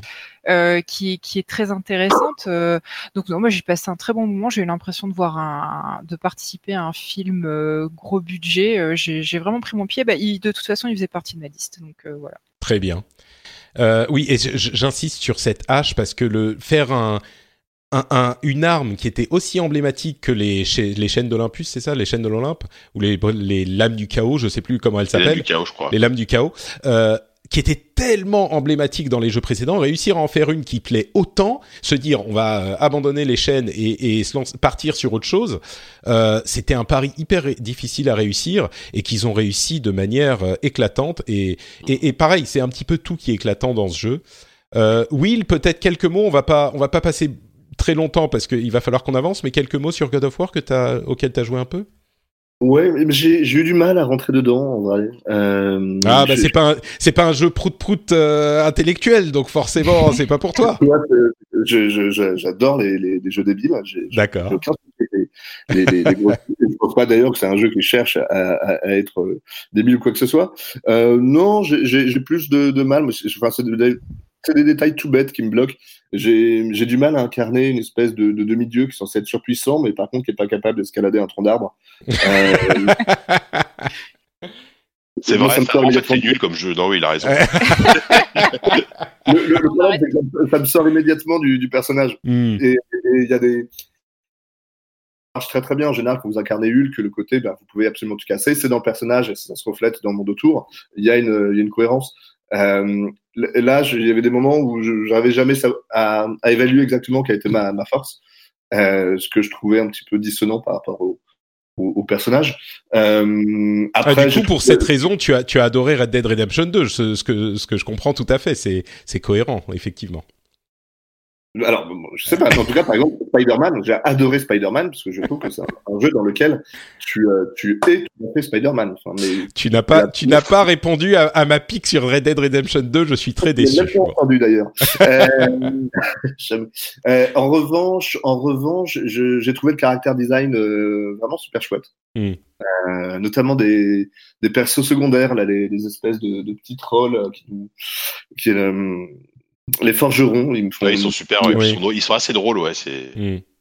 un vrai travail, je trouve, sur tout le tout le background du de, de, de l'univers qui est, qui est, vraiment chouette, inattendu, et pour le coup, il y a une récréation complète, non pas seulement de, de ce qu'est God of War en tant que que mécanique de, de jeu, mais également en tant que que lore. Euh, enfin, franchement, je trouve ça je trouve ça assez cool. Euh, après, euh, oui, j'ai joué euh, une dizaine d'heures, donc je suis pas allé jusqu'au bout. Euh, il y avait aussi des moments où j'avais l'impression quand même de traverser des couloirs qui auraient pu très bien ne pas exister pour aller directement à l'essentiel. Mais ça, c'est toujours le problème d'un jeu qui commence par une espèce de baston titanesque et incroyable, euh, euh, et, et, puis qui derrière, bah, quand on retombe dans des, dans des, voilà, dans des séquences un peu plus, euh, un peu plus molles, il en faut, mais je, je trouve que l'équilibre marchait moins. Euh, mais bon, voilà. je sais qu'en tout cas, il faut que je leur donne la chance. Et euh, dès que je suis en congé, je compte le finir. Voilà. Très bien. Bon, j'avoue que sur. Euh, vas-y, Superbe OST, juste, euh, ça me ferait mal au cœur de pas en parler, mais encore une fois, un travail sur la hmm. musique de Bear McCreary qui est juste formidable, quoi. Bah, j'avoue que sur tous les jeux dont on parle, on a quand même, euh, comme on, le mentionnait l'année dernière et même celle d'avant, un niveau de qualité qui est monté ces, ces, dernières années. Jusqu'à encore, je sais pas, 2013-2014, peut-être un petit peu avant, on avait des flopés de double A et il y avait énormément de jeux qui sortaient. Aujourd'hui, il y a moins de jeux qui sortent, mais ils sont tous d'une qualité tellement supérieure que tout est euh, incroyable dans les jeux. De l'OST à la direction artistique, au graphisme, au tout. Donc euh, c'est vrai que ça influe aussi pour ça. Euh... On a, on a énormément parlé du fait que c'était un jeu qui était magnifique, mais, mais, mais, comme tu dis, il y a vraiment absolument tous les domaines de la production qui sont poussés à un degré mmh. quasiment jamais vu. Il y a un polish sur ce, ce jeu qui a réussi. C'est sûr. Euh, donc on a Battlefield 5 et Monster Boy and the Forgotten Kingdom. Euh, est-ce qu'il y a des gens qui veulent dire des choses spécifiques dessus ou je sais pas euh, C'est des jeux qui sont un petit peu moins connus. Peut-être que ça vaudrait le, le coup d'en parler. Mais est-ce que d'autres personnes que JK y ont joué? Non. non. Non, Ok, moi non plus. Bon bah JK, alors tu nous dis bah, quelques mots. Non, ben, euh, enfin, Battlefield, bah, après, c'est, assez personnel. Battlefield, je, je, je pense, j'ai, j'ai, je crois que les critiques sont pas incroyables sur ce jeu, elles sont, elles sont bonnes, hein, mais moi, en fait, euh, je trouve que c'est, euh, en termes d'immersion, on peut pas, pas forcément, je, je, je, je leur ai dit, je suis pas un gros spécialiste des FPS multi, etc. j'y joue un peu en dilettante, mais je trouve qu'ils ont réussi à, ils ont, atteint, ils ont atteint un tel niveau en termes de d'immersion, notamment avec le son, de sound design de réalisation, que chaque, chaque partie multijoueur, en fait, est vraiment un petit scénario de de guerre en fait. De, t'as l'impression de, de rejouer une scène du soldat Ryan et c'est c'est incroyable je trouve ce qu'ils ont réussi à faire en fait. Et ils arrivent en fait à chaque fois à aller un peu plus loin euh, à ce niveau-là et moi, je me demande comment ils font, quoi. Et en plus, ils ont, pour cet épisode-là, ils ont un, ils ont un mode, enfin, voilà, multijoueur avec, qui, est vaguement scénarisé avec, euh, bon, enfin, c'est pas nouveau, mais je trouve qu'ils ils améliorent encore un, peu plus de ça. Et, euh, du coup, ce qui fait que moi, c'est, c'est un des jeux multi auxquels j'ai, je, je, je, suis, encore une fois, je suis, je suis assez peu client des jeux multijoueurs, mais c'est le, c'est clairement le jeu multijoueur auquel j'ai le plus joué cette année. Et, euh, et c'est vraiment une, une, très, très grosse valeur sûre. Et, euh, et Monster Boy, en fait, c'est, c'est surtout une très bonne surprise parce que, euh, c'est pas que j'en attendais rien, mais, euh, cette année, il y a eu le remake de Wonder Boy 3 qui était, euh, qui était très, très, très, chouette, euh, surtout dans l'exercice du remake, parce que c'est vraiment un remake pur et dur, avec le même, game design, le même, le même quasiment, le même level design, etc., mais une réalisation euh, très, très belle. Là, Monster Boy, c'est plus un, c'est un vrai nouvel épisode, mais c'est plus un hommage, en fait, à toute cette vague de jeux, donc Wonder Boy, qui sont les, les prémices, en fait, de ce qu'allaient être les, les, les Metroidvania. Et en fait, c'est, c'est, t'as l'impression de jouer à un jeu, un jeu 16 bits avec quand même tout le confort moderne. Euh, et ça, j'apprécie énormément. C'est, euh, c'est super beau. C'est un jeu en 2D mais qui est hyper léché, qui est coloré comme tout, avec des très belles musiques et tout ça, et, euh, et un gameplay plateforme action qui est assez, c'est assez difficile, mais pareil, c'est pas frustrant. Enfin, c'est, une petite perle. Euh, c'est vraiment une sorte de feel good game que je trouve que je trouve formidable. Quoi. Bah voilà, donc Battlefield 5 et Monster Boy and the Forgotten Kingdom, deux jeux que vous n'avez peut-être pas vu passer ou que vous avez vu passer et, et, et pas estimé qu'ils bah, étaient Monster Boy vient de sortir en plus, hein, c'est vrai. Et j'en ai entendu beaucoup de bien aussi, donc. Euh, ouais, il est bien accueilli. Ouais. C'est très bonne surprise. Enfin, vraiment, les gens sont très surpris parce qu'on alors on, l'attendait pas à ce niveau-là. C'est ça, c'est ça. Il n'était pas forcément bien parti euh, dans l'esprit des gens. Ah. Donc euh, peut-être à explorer si vous avez encore euh, du temps pour jouer à plus de jeux. On va passer à Diraen. quels sont tes jeux préférés cette année, Didi? Alors, moi, je suis comme tes auditeurs. en fait, quand euh, tu nous as demandé de choisir nos cinq jeux préférés de l'année, j'ai commencé à paniquer parce que j'ai pris la liste de tous les jeux qui sont sortis et j'en ai pas trouvé auxquels j'ai joué. Enfin, pas ah, beaucoup. D'accord. Parce qu'en fait, j'ai joué à. Moi, je suis collé à ma Switch et en fait, sur la Switch, je joue à tous les portages euh, PC que j'ai pas eu le temps de faire avant. Maintenant j'ai une console portable. Mais si je devais en retenir un, euh, à la fois parce que je l'ai adoré et parce que je l'ai détesté, c'est Shadow of the Colossus, le remaster. Ah, alors il y avait un euh. grand débat sur est-ce qu'il faut l'inclure dans la liste des jeux de l'année parce que c'est un remaster, mais en même temps c'est pas juste un remake, c'est vraiment euh, une un, un reimagining du, du jeu. Donc bah écoute, la la possibilité est corrigée puisque toi tu nous en parles. Bah, en fait, c'est tout simple. Hein. Moi, c'est euh, ça a été l'occasion pour moi de faire découvrir à mon enfant mon jeu favori. Mmh. Donc euh, ça, c'était vraiment super cool. Et en même temps, j'ai été un peu déçue parce que je m'attendais à ce que avec euh, ce remaster, je retrouve absolument toutes les sensations de la PS2 et étrangement pas du tout. tous ces sentiments de, de, gigantisme ont été, je trouve, un peu écrasés par ce remaster. Et, est-ce que tu penses que c'est le remaster ou est-ce que c'est parce qu'on a eu euh, tellement d'expériences euh, euh, épiques dans le jeu vidéo en fait, depuis que c'est tout à fait ça. C'est je hmm. pense que j'ai fait tellement de jeux en open world ces derniers temps avec un beau rendu sur la PS4 que du coup cette sensation d'infinité qu'il y avait sur la PS2 au moment où le jeu est sorti avait complètement disparu. Mais bon, je l'ai quand même refait parce qu'il est cool. Mais du coup, c'est ton, euh, c'est ton jeu de l'année à défaut euh, parce que t'en as pas vraiment fait d'autres ou est-ce que c'est vraiment un, jeu que t'as apprécié malgré cette petite déception sur le, l'ampleur du truc? Euh, j'adore le faire, je, je l'ai fini et là je suis en train de le recommencer. Mais ah bon, d'accord, ça répond un peu à ma question.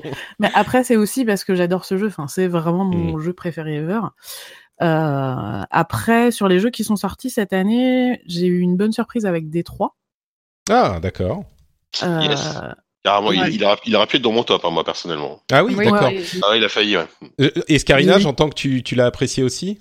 Il y est aussi, ouais. D'accord. Ah bah c'est intéressant. Vas-y, Diraen, parce que mais bah, c'est intéressant parce que c'est un jeu qu'on a qu'on a souvent euh, euh, considéré comme euh, sympa mais sans plus. Et du coup là, vous êtes trois à me dire qu'il était qu'il est de qualité Gotti. Donc ouais, vas-y, Diraen, dis-nous ce que ce que bah, en fait, tout simplement parce que moi j'avais joué à Beyond Two Soul, donc le, la, la production précédente des studios Quantic Dream, et le jeu m'était littéralement tombé des mains. Mm. Et là, il y avait eu beaucoup de battages médiatiques sur euh, la présence de stars américaines euh, avec un scénario incroyable dans un univers de SF que, que moi j'aime beaucoup.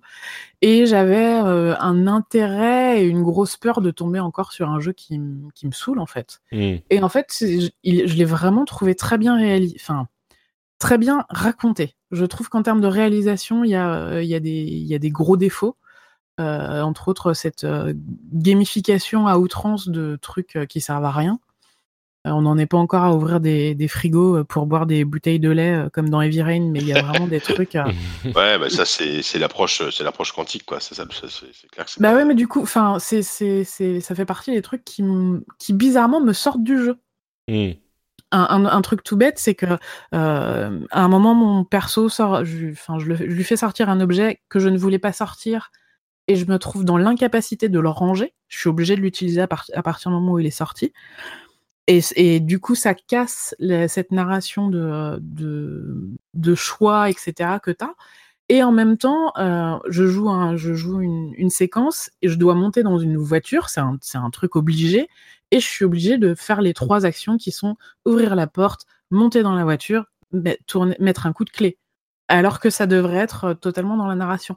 Donc c'est des petits défauts comme ça qui font que pour moi c'est pas le Gotti, mais en termes de ce qu'il a raconté euh, et la manière dont il l'a raconté, j'ai vraiment trouvé ça super cool. D'accord. Euh, T'en as d'autres ou c'est juste euh, ces deux-là au final? Bah non, j'en ai d'autres. j'ai joué à Octopath Travelers. Ok. Octopath Travelers, là encore un jeu qui a été peut-être un petit peu écarté rapidement et que sur lequel euh, beaucoup sont revenus en disant que c'était euh, un, très bon euh, JRPG Oui, tout, à fait. En fait, moi, j'avais dit que j'arrêtais les JRPG parce que ça prenait trop de temps. Bon, ben, j'ai fait la démo puis j'ai acheté le jeu. et je, trouve qu'il pareil, c'est un jeu qui a, pas mal de défauts, mais qui reste quand même très très plaisant à jouer. sur, j'ai un peu l'impression, dis-moi si je me trompe, mais j'ai un peu l'impression que euh, t'es tiède sur ces jeux, ou alors c'est la manière dont tu dont tu en parles, mais j'ai l'impression que c'est ouais, c'était sympa, je les ai faits, mais c'est ah. pas des trucs qui t'ont fait, tu vois, euh, qui ont allumé ta flamme intérieure, quoi quand je vous entends parler de Céleste euh, ou de Subnautica, euh, je suis, j'ai, plus envie de jouer à ces jeux-là que de, que de, continuer à jouer. À... Joué. Ah, tu sens, on sent que tes Gotti, tu vas les faire dans les, dans les deux semaines à venir. et puis, voilà quoi. C'est exactement ça. Là, j'ai, je, Céleste, c'est bon, vous m'avez complètement convaincu. Euh, il faut que je joue à ce jeu avant la fin de l'année. D'accord.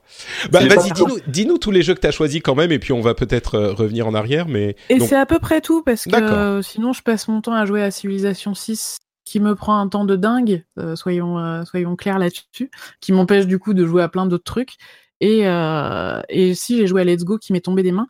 Non, par contre, du coup, j'ai testé un jeu qui a été euh, primé au Game Awards dont on parlait tout à l'heure sur euh, téléphone, qui est Florence. Mmh. C'est celui qui a eu le, ouais, le prix du meilleur jeu mobile, je crois. C'est ça, et je l'ai trouvé incroyablement chouette. Alors, par exemple, c'est quoi? Alors, c'est un jeu, c'est un jeu narratif. Il, il, doit se jouer en une demi-heure, je pense euh, où en fait tu joues une jeune femme qui s'appelle Florence et euh, tu joues son quotidien et tu joues son histoire d'amour. Et c'est très très rapide, mais euh, le jeu a commencé d'une façon qui m'a fait dire oh là là, ils ont tellement rien à raconter que je me retrouve à lui faire se brosser les dents.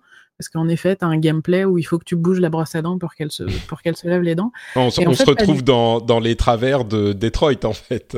Ouais, ouais mais cette première impression si on en est là, c'est vraiment qu'ils doivent pas avoir grand chose à dire. Et en fait, pas du tout. Pour le coup, ça, ça participe euh, de l'attachement et de l'immersion avec le personnage.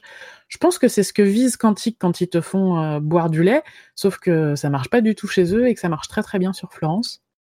D'accord. C'est un jeu court, hein, euh, c'est une heure environ, euh, un petit peu euh, Je pense que même que c'est moins que ça. Mm. c'est ouais, une demi-heure. Alors ça dépend du temps que tu mets, parce que tu as des petites activités. à te brosser les dents Par exemple.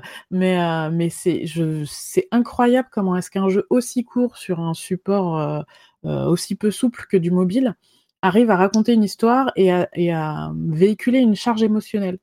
Euh, à, la, à la fin du jeu, moi j'avais des, j'avais des, des, envies pour le personnage, j'avais envie qu'elle fasse des choses et euh, je me suis retrouvée impliquée super rapidement. Donc c'est vraiment un jeu qui, qui raconte très très bien euh, ce qu'il a raconté. Euh, super, donc ça c'est Florence sur mobile. Euh, je vais revenir sur Detroit une seconde pour demander donc à, à SK euh, et peut-être JK ce que vous en avez pensé, là encore en quelques mots, parce que j'ai un petit peu évacué rapidement. mais c'est un jeu que vous avez eu l'air d'apprécier, SK bah, je pense que c'est tout simplement le, jeu qui m'a donné le plus d'émotion cette année en y jouant. c'est ah, pour ça que je l'avais mis. ouais, c'est pour ça que je l'avais mis dans mon top. J'ai vraiment accroché à l'histoire. Après, je l'ai fait dans des conditions très particulières parce qu'en fait, on me l'avait prêté pour un week-end. Donc, je me suis enfermée chez moi et j'ai fait que ça de tout mon week-end. Donc, si, je me suis vraiment mise dans une bulle. Donc, je pense que ça contribue aussi beaucoup à ça. Après, euh, globalement, les jeux Quantic Dream, euh, c'est toujours une réussite sur moi. Je suis très bon public de ces jeux-là. Un peu moins. Euh, un peu moins sur Beyond Two Souls. Euh, j'avais j'avais moins accroché euh, au scénar, mais non, celui-là, je l'ai je l'ai vraiment trouvé très bien. Euh, j'ai bien aimé le sujet, j'ai bien aimé la façon dont il était amené. j'ai trouvé que c'était très chouette aussi de pouvoir refaire les scènes de façon assez simple, pouvoir reprendre l'espèce d'arborescence scénaristique un peu où on veut pour tenter les différents choix possibles. Euh, c'est vraiment une trouvaille ça, parce qu'on aurait pensé que justement ça, ça tuerait le mystère du truc, et en fait, au contraire, ça motive plus qu'autre chose. Oui. c'est bien fichu, ça te dit pas ce qui va se passer tant que t'as pas fini la scène en fait. Hmm. C'est une fois que tu et même une fois que tu l'as joué, tu sais qu'il y a d'autres embranchements, mais tu sais pas lesquels. Oui, tu sais pas vraiment où ça va. Ouais. ça pousse aussi à l'exploration. Hmm. et, puis encore une fois, pour redire ce qu'on on disait tout à l'heure sur les sur les AAA, les jeux, c'est hollywoodien. Maintenant, tout est très soigné. Euh, le, casting est très bien. Visuellement, le jeu est impressionnant. Enfin, tu vois les, premières scènes sur le toit euh, avec les zooms sur les visages. Enfin, cette animation faciale qui est vraiment impressionnante. Et encore une fois, la musique euh, qui, est sublime sur ce sur ce titre là aussi. ouais. moi, j'ai vraiment été emporté. Quoi. Et, juste, euh, si je peux me permettre, euh, il y a quelque chose d'assez intéressant que je trouve dans Détroit, c'est que euh, c'est un jeu qui est politique, c'est un jeu qui raconte, enfin qui dit quelque chose, mais sans, sans prendre, enfin sans imposer une vision aux joueurs en fait. Il dit pas aux joueurs ça c'est bien et ça c'est pas bien. Il, il, pose des questions politiques en laissant le joueur en faire ce qu'il veut. Mmh. Et ça, enfin, j'ai trouvé ça très très intelligent la manière dont ça raconte. Bon bah je crois que tout est dit sur le sujet. Du coup, je vais euh, pas donner la parole à Jika pour que pour qu'on avance euh, ça tombe bien parce que je, n'avais pas grand-chose à rajouter. Euh, Parfait. Je suis tout à fait d'accord. William, quels sont tes jeux favoris de l'année? Excellente question. euh, en plus, j'ai bien senti que tu voulais que je te donne des jeux un peu intello. Ah, bah euh... non, ah, bah, écoute, si mes, mes, mes suggestions subliminales euh, fonctionnent, je sais pas. Alors, alors qu'il avait mis Call of Duty et Just Cause, tu vois, dans ses tops. Et, euh, Fortnite, Call of Duty et Just Cause. Fortnite. Bravo. Euh, écoute, du coup, moi j'en avais noté 5. donc j'ai commencé par Spider-Man. D'accord. Ah, mais quelle déception pour moi, ok. Euh, je sais pas si Civilization 6 euh, sur Switch ça compte, mais c'est pareil. Hein, je, Ma, ma vie, euh, mes nuits se sont beaucoup raccourcies depuis. Euh, Obradine, Obradine, euh, jeu d'enquête en noir et blanc avec des mécaniques de jeu euh, que je n'ai jamais vu ailleurs, tout simplement. Hmm. Euh, Neo Atlas 1469, ça je pense que ça va te, ça va te plaire, Patrick. On est vraiment dans du jeu Là, Neo Atlas 1469, j'en ai même, je crois que j'en ai pas entendu parler, donc. Euh... Alors, c'est pas, c'est pas du tout un jeu parfait. Euh, Mais attends, excuse-moi, excuse-moi. Euh, dis-moi les cinq jeux et puis ensuite on va les reprendre dans l'ordre. Et euh, en cinquième, j'avais noté Dandara. Ah ben voilà, là je suis content, tu vois, c'est des jeux que je connais pas. Voilà, voilà. Je peux enlever, je peux enlever Spider-Man, hein, si tu veux. non, non, non, non, c'est très bien. Mais justement, parlons-en de Spider-Man. Euh, quand même, je pense qu'on est, on va être à peu près tous d'accord pour dire que c'est au moins une réussite. Euh, toi, il est dans, dans tes jeux de l'année. Qu'est-ce qui t'a plu dans le jeu? Euh, ben, En fait, c'est tout bête, mais il, il, fait exactement tout ce que Red Dead et God of War ne font pas. C'est me procurer du plaisir juste à me balader dans son univers. Hmm. Euh, alors, Peut-être qu'on peut mettre ça en lien avec le fait que historiquement, je suis quand même un joueur Nintendo, que Super Mario 64, c'est un de mes, mes jeux fétiches ever. Euh, mais Spider-Man, euh, c'est juste profondément ludique. Euh, juste, je m'amuse comme un petit fou, comme un petit gamin, à me balancer de fil en fil à travers New York. Et, euh, et ça, je trouve ça euh, tout simplement jubilatoire. Euh, et puis, c'est un jeu qui, justement, incarne tellement complètement le personnage de Spider-Man, euh, mais à tout niveau, il, est, fluide, il est dynamique. Euh, le jeu d'acteur est remarquable, même la manière dont le personnage se bat est complètement raccord avec le, personnage. Euh, ça va jouer beaucoup sur la, malice, sur, son, dynamisme. Donc il y a vraiment eu un, travail, je trouve, de à la fois de, de cara design et d'immersion du joueur dans le dans le, perso qui est, que, je trouve juste remarquable. Euh, et puis par ailleurs, de l'extérieur, c'est vrai qu'il fait un petit peu random jeu Spider-Man, comme il y en a déjà eu plein. Euh, mais c'est également un jeu qui, euh, qui apporte pas mal de trucs un petit peu inédits. comme l'idée que tu vas pouvoir jouer Peter Parker sans son costume dans des dans des phases qui qui montrent vraiment sa vie de tous les jours, le fait de pouvoir jouer également Mary Jane dans des phases d'infiltration, ça aussi je crois que c'est assez nouveau. Euh, donc il y, a vraiment une mise en avant d'univers, une exploitation totale du du perso, et puis puis voilà, il est juste euh, à jouer tout simplement. Ouais, je, je suis assez d'accord. C'est un, c'est un jeu qui aurait pu être juste un bon jeu, mais euh, qui incarne tellement bien son personnage et qui retranscrit ses sensations euh, et qui les transmet aux joueurs tellement bien que euh, il dépasse un petit peu ce statut de juste bon Spider-Man pour devenir vraiment un excellent jeu.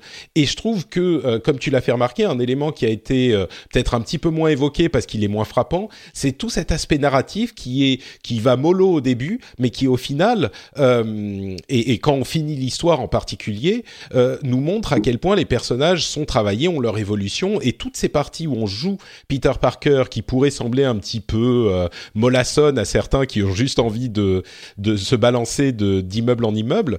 Euh, ce que je dis souvent, c'est essayer d'imaginer le même jeu sans les parties Peter Parker. Tout à coup, il y a une partie de son âme qui disparaît. Euh, ça, ça, aide à, à créer euh, la narration et le personnage et à lui donner du corps euh, d'une manière qui est pas forcément évidente. Et, et j'ajouterais une dernière chose, c'est que c'est peut-être une de mes versions préférées de Spider-Man. Euh, la première, le tout début du jeu, en fait, on fait des missions, on fait des trucs, et puis au bout d'un moment, au bout de, je sais pas, peut-être deux heures, trois heures de jeu, on se rend compte que euh, on n'a pas dormi euh, c'est-à-dire que Peter, pas, nous euh, le joueur, mais le personnage Peter Parker, il a juste pas dormi depuis 48 heures. Et le jeu le sait ça. Et il te dit oh putain j'ai pas dormi depuis 48 heures, il faut que je rentre chez moi. Et, et je me demandais toujours mais pourquoi est-ce que Peter Parker a jamais d'argent, pourquoi est-ce qu'il est toujours fauché machin? Et là tu comprends. Il y a une vraie tension entre le personnage de Spider-Man et euh, l'humain Peter Parker et il y a des moments il a des choix difficiles à faire et il choisit toujours parce que c'est un super héros au sens noble du terme, c'est quelqu'un qui veut sauver les gens, faire le bien, euh, qu'il est obligé, il n'a pas le choix en fait, il est obligé de, négliger euh, son, identité réelle pour euh, l'identité très altruiste de Spider-Man. Bon après le jeu, il y a des moments où ça devient un petit peu bordélique, un petit peu n'importe quoi, mais je trouve pas que ça dessert au final le, le propos du truc. Quoi. Ah, le, ce Spider-Man, il est justement allumé devant moi parce que je suis en train de le terminer. Enfin, je suis en train de faire les DLC là, euh, là présentement. Il fait, il est aussi sur ma liste des jeux de cette année. Je suis un, un gros fan de, de, de Spider-Man et je suis assez d'accord avec ce que disait William tout à l'heure sur euh, tout ce qui était euh, en fait, la fantaisie d'incarner Spider-Man avec ses animations, ses déplacements qui sont, qui sont complètement dingos. Enfin, je sais que le jeu, même lorsque je l'aurai terminé, je vais le relancer un paquet de fois pour, euh, pour le faire à 100% et juste pour le plaisir de, de me balader dans la ville. Mais il y a aussi ce que tu disais sur le, le côté euh, incarnation du personnage. Et euh, en fait, ce qui fait que beaucoup de gens aiment Spider-Man, et moi le premier, c'est que c'est un super-héros normal, entre guillemets, pour reprendre l'expression de notre ancien président, dans le sens où c'est pas, un, c'est pas un milliardaire, c'est pas un mec, tu vois, qui a. Enfin, c'est un, un, adolescent, puis après, c'est un, un, un, jeune homme, finalement, qui débute dans la vie, qui a, des, qui a des problèmes financiers, qui a des problèmes avec sa famille, qui a des problèmes avec sa copine, enfin, qui, qui a plein de galères qu'on a tous les jours.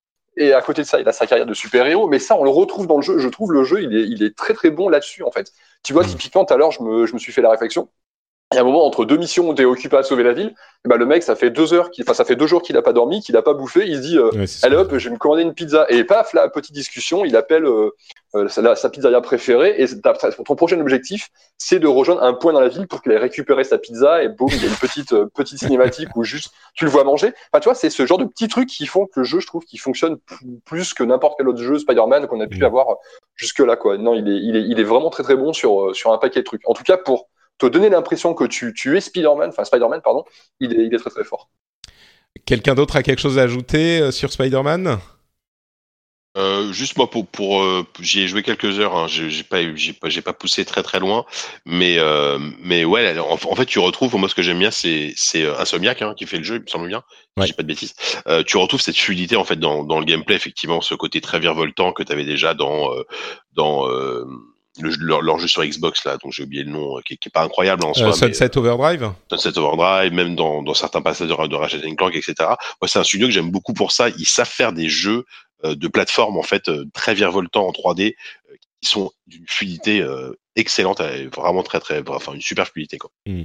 J'avais discuté avec eux parce que j'avais été chez Insomniac au début de l'année pour, pour voir le jeu et rencontrer les développeurs. Ils m'avaient ils m'avaient dit que effectivement Sunset Overdrive avait servi de base en fait pour créer ce Spider-Man. Ouais, ça, ça, se voit. C'est surprenant. Euh, oui, pardon, quelqu'un voulait ajouter quelque chose avant qu'on avance? Je peux juste rajouter un, petit élément. Euh, pour ceux qui éventuellement voudraient le, faire, je pense que c'est intéressant quand même de préciser, c'est mon défaut, qu'au bout d'une dizaine d'heures à peu près, il Hi, I'm Kara Berry, host of Everyone's Business But Mine, and I am an all-inclusive addict. Enter Club Med, the best all-inclusive for you and your family.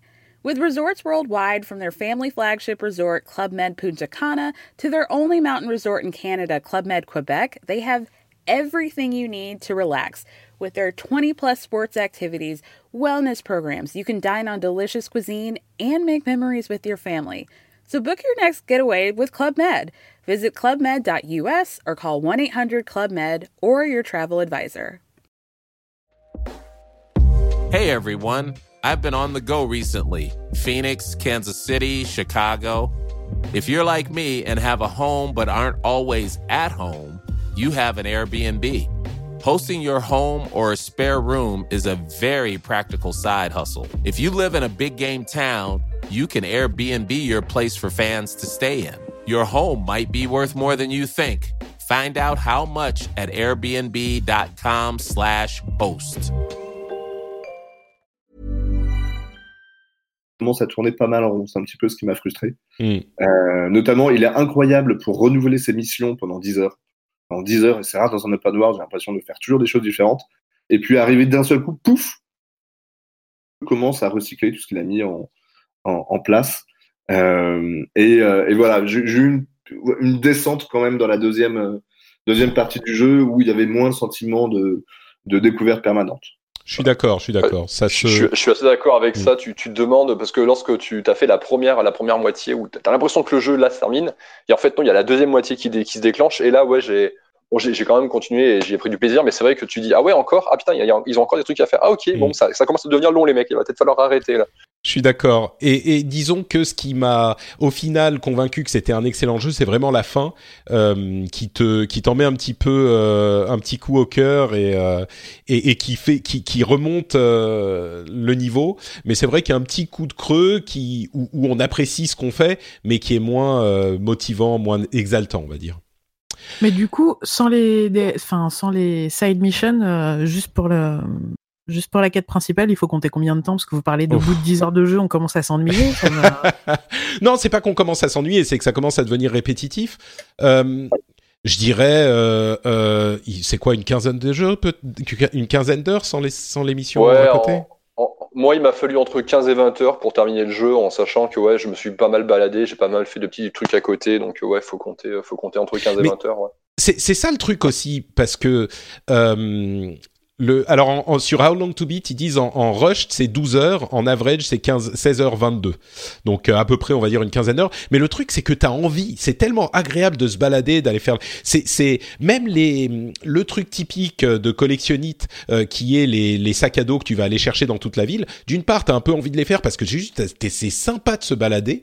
Euh, et d'autre part chacun te donne une petite pépite narrative qui qui est agréable aussi. Donc c'est difficile de dire ouais vas-y tu vas faire que le, les quêtes principales parce que mine de rien tout ce qu'il y a autour contribue aussi au plaisir du jeu donc euh, bon voilà après tu t'en fais ce que tu veux mais c'est une impression euh, je pense que c'est ce serait une erreur de se dire oui on peut faire le jeu en rushant la quête principale mais je pense qu'on en perdrait un petit peu euh, de, de ce qu'il a à la portée Très bien. Euh, bon, on va sauter Civilization 6 parce que même s'il est sorti sur Switch, il est sorti en 2016 sur PC. Euh, Return of the Obra Dinn, alors on en a beaucoup parlé. Euh, en, quels mots en, en vanterais-tu les qualités, William? Alors je suis en train d'y jouer là, j'arrive à la, à la fin. que je ne spoilerai pas, puisque de toute façon j'y suis pas encore. je... Alors, c'est pas du niveau de The Witness, en, en, 2016, mais je le classe quand même dans cette catégorie de, de jeux où j'ai un énorme effet waouh en, en, mode ok, donc on peut faire du jeu vidéo comme ça. Donc mmh. on peut utiliser l'outil jeu vidéo comme ça. sa grammaire est tout simplement unique, j'ai jamais vu ça. Euh, je, je, sais pas si ça vaut le coup peut-être que je rappelle un petit peu comment euh, comment il fonctionne.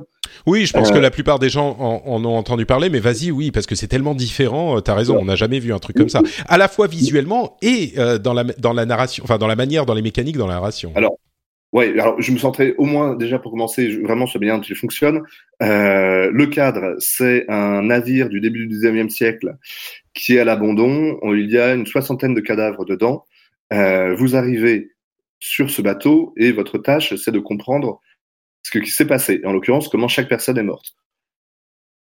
C'est un Cluedo, sauf que c'est un Cluedo qui est entièrement en 3D et surtout qui fonctionne avec un petit twist assez, euh, assez étonnant, qui est que à chaque fois que vous trouvez un cadavre, vous, pouvez remonter dans le temps et euh, visiter la scène du meurtre à la seconde près où la personne est décédée. Et la scène est figée, on peut se balader dedans, mais elle, est figée. C'est très très très étonnant. Euh, donc vraiment, il faut, s'imaginer le truc un petit peu euh, à la Matrix pour prendre une, une, une, métaphore un petit peu un petit peu convenue.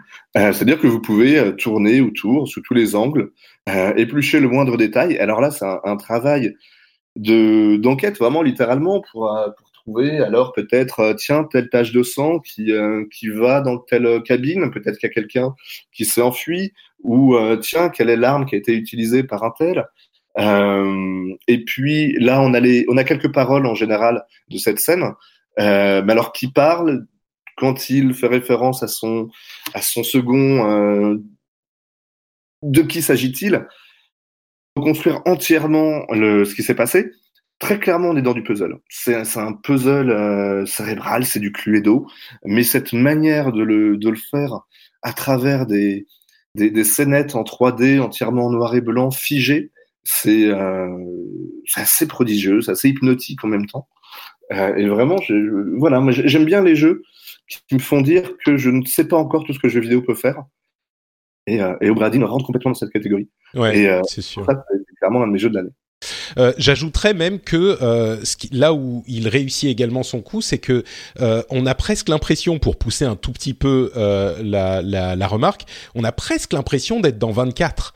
Euh, pour, pour, pour, parler de quelque chose qui est à l'opposé euh, au niveau artistique, mais on a euh, pas des retournements de situation, mais on a des cliffhangers presque toutes les deux scènes. On se dit ah ouais d'accord non mais il s'est passé ça, mais enfin c'est incroyable, c'est scénaristiquement il est également très fort et ça je m'y attendais pas du tout avec un jeu comme celui-là.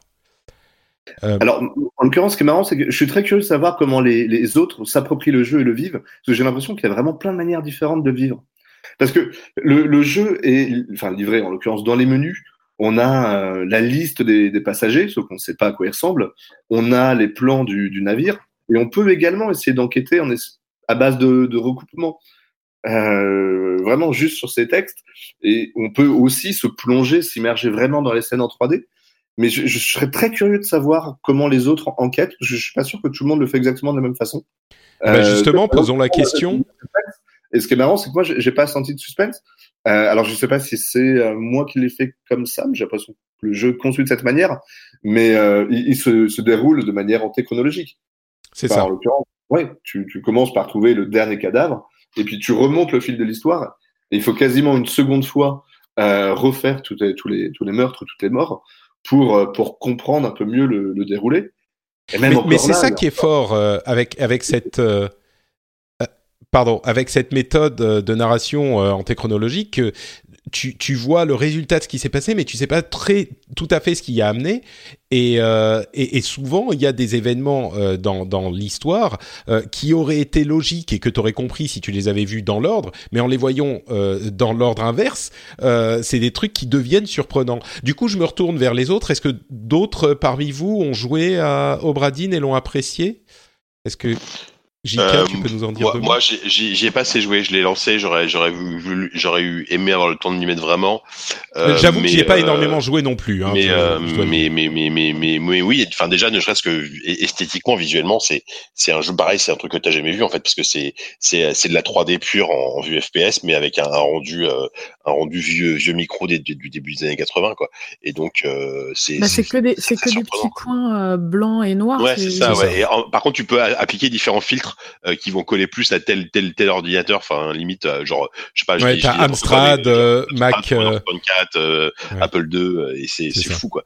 Donc donc non, mais par contre, et moi, ce qui me rend dingue, c'est que ce jeu a été fait par une personne. Bon, il a mm. mis 5 6 ans à le faire, je crois. Mais mais enfin voilà, parce qu'apparemment en termes ouais, en termes de scénario, scénaristiquement parlant, ça a l'air d'être un un sacré un sacré un sacré puzzle donc un, un, travail de titan quoi. Mm. Bon, Pardon, pardon, vas-y. On peut penser à Memento. Le, euh, le, film, oui, Memento, tout à fait. Mhm. Il y a un petit peu de ça, effectivement. Euh, bon, donc Obradine, ok. Euh, Neo Atlas 1949 et Dandara, euh, c'est des jeux que je ne connais pas. Donc, est-ce que tu peux nous en dire quelques mots? Ouais, Oui, bien sûr. Alors bon, c'est des, des, jeux qui sont, qui sont beaucoup moins connus, mais vraiment beaucoup moins. Dandara, je crois que c'est Pipo Mantis grâce lui soit rendu, qui me l'a qui me, fait découvrir. C'est un Metroidvania avec un grappin. Ou plus exactement, et c'est là où est le, twist, c'est que le grappin, c'est le personnage lui-même. Le personnage se projette de paroi en paroi. Et là où il y a quelque chose d'assez étonnant, c'est que en fait, il n'y a pas de gravité dans le jeu. Gravité fixe, il n'y a pas de bas ou de haut euh, à tout moment, vous pouvez être accroché à n'importe quelle paroi, comme si c'était le, le, euh, le, plancher. Dit comme ça, je pense que c'est assez difficile à, à, se représenter, mais ça donne un jeu qui est assez, euh, assez vertigineux. C'est en 2D, donc il n'y a pas du tout d'aspect d'aspect vomitif. mais on, on se, non, en 3D, je pense que ça serait quand même différent. C'est sûr. Quoique bon, Portal a bien réussi à le faire. Mais, mais voilà, il y a une, une manière d'utiliser les, les déplacements qui est, euh, qui est radicalement différente. Et du coup, forcément, tout le level design est pensé autour de ça. Et ça donne un level design qui ne ressemble absolument à rien. Vraiment à rien. C'est-à-dire qu'à partir du moment où vous êtes dans un Metroidvania où vous n'avez pas de haut ou de bas, forcément, toutes les questions se posent différemment. Du coup, voilà, je trouve que c'est un petit trésor d'originalité. Le, cadre est par ailleurs assez, intéressant. Euh, Dandara, c'est une, personne, une, figure quasiment mythique de, euh, de la révolte des esclavagistes au, Brésil euh, au XVIIe siècle, si je ne dis pas de bêtises.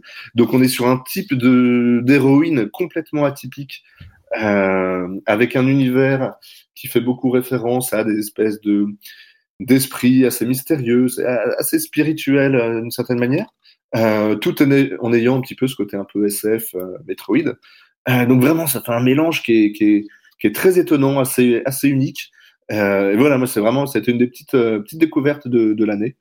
Donc, euh, je pense qu'il mérite d'être découvert. Écoute, je viens de voir une vidéo. C'est vrai, je crois que j'en avais entendu parler en fait. Et puis, c'est un jeu en pixel art un petit peu euh, que j'avais oublié assez vite.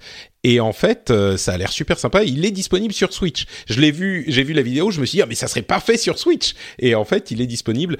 Euh, juste une question est-ce que c'est difficile ou, ou, trop difficile ou pas? Non, c'est c'est déconcertant au début, très clairement. C'est déconcertant, il faut accepter. Euh... Bah, typiquement, là où c'est pas évident, c'est lorsque un, un, boss, par exemple, va s'amuser à vous jeter des petits projectiles dans votre figure, ce qui euh, ce n'est pas très sympa de sa part à la base. Euh, vous n'avez pas de, de, de, bouton de saut. Il faut que vous pensiez à vous projeter sur un autre mur. Et, euh, et ça, c'est une mécanique qui est pas du tout, euh, pas du tout naturelle. C'est pas intuitif. Il faut penser à se dire, ok, il faut que je vise un mur pour me projeter sur ce mur et comme ça hmm. éviter le projectile. Mais une fois que vous maîtrisez cette, cette projectile, là, cette, pardon, cette mécanique, là par contre, ça commence à devenir vraiment grisant. Euh, avec voilà. Je, eh bien, écoute, euh, je, je, viens de l'acheter sur Switch à l'instant en direct, donc euh, merci bien. Euh, quelques mots sur Neo Atlas 1949. Oui, c'est mon chouchou absolu de l'année. Euh, mais, mais, je crois que c'est en partie lié au fait que ce jeu est un peu. Euh, Attends, c'est 1449, pardon, pas 1949 normalement. Tu me, tu me, fais vérifier, mais c'est 1469 normalement. 1469, oui, les chiffres c'est dur. D'accord, donc 1469. C'est un anneau en fait. Euh... Non. Non? D'accord. Alors dis-nous. Euh, alors, on est on est sur une vieille série japonaise, parfaitement inconnue de l'Occident, mais qui date de la même année que Civilisation, qui est très Civilisation euh, au départ et dans l'esprit, sauf que euh, c'est un jeu d'exploration et surtout de cartographie, et ça c'est étonnant.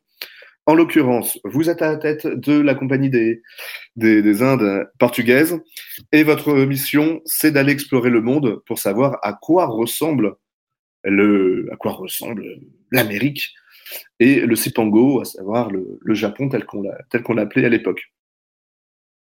Le jeu assez futé, c'est que euh, sa carte du monde ne va pas ressembler exactement à la carte du monde que, qu'on connaît.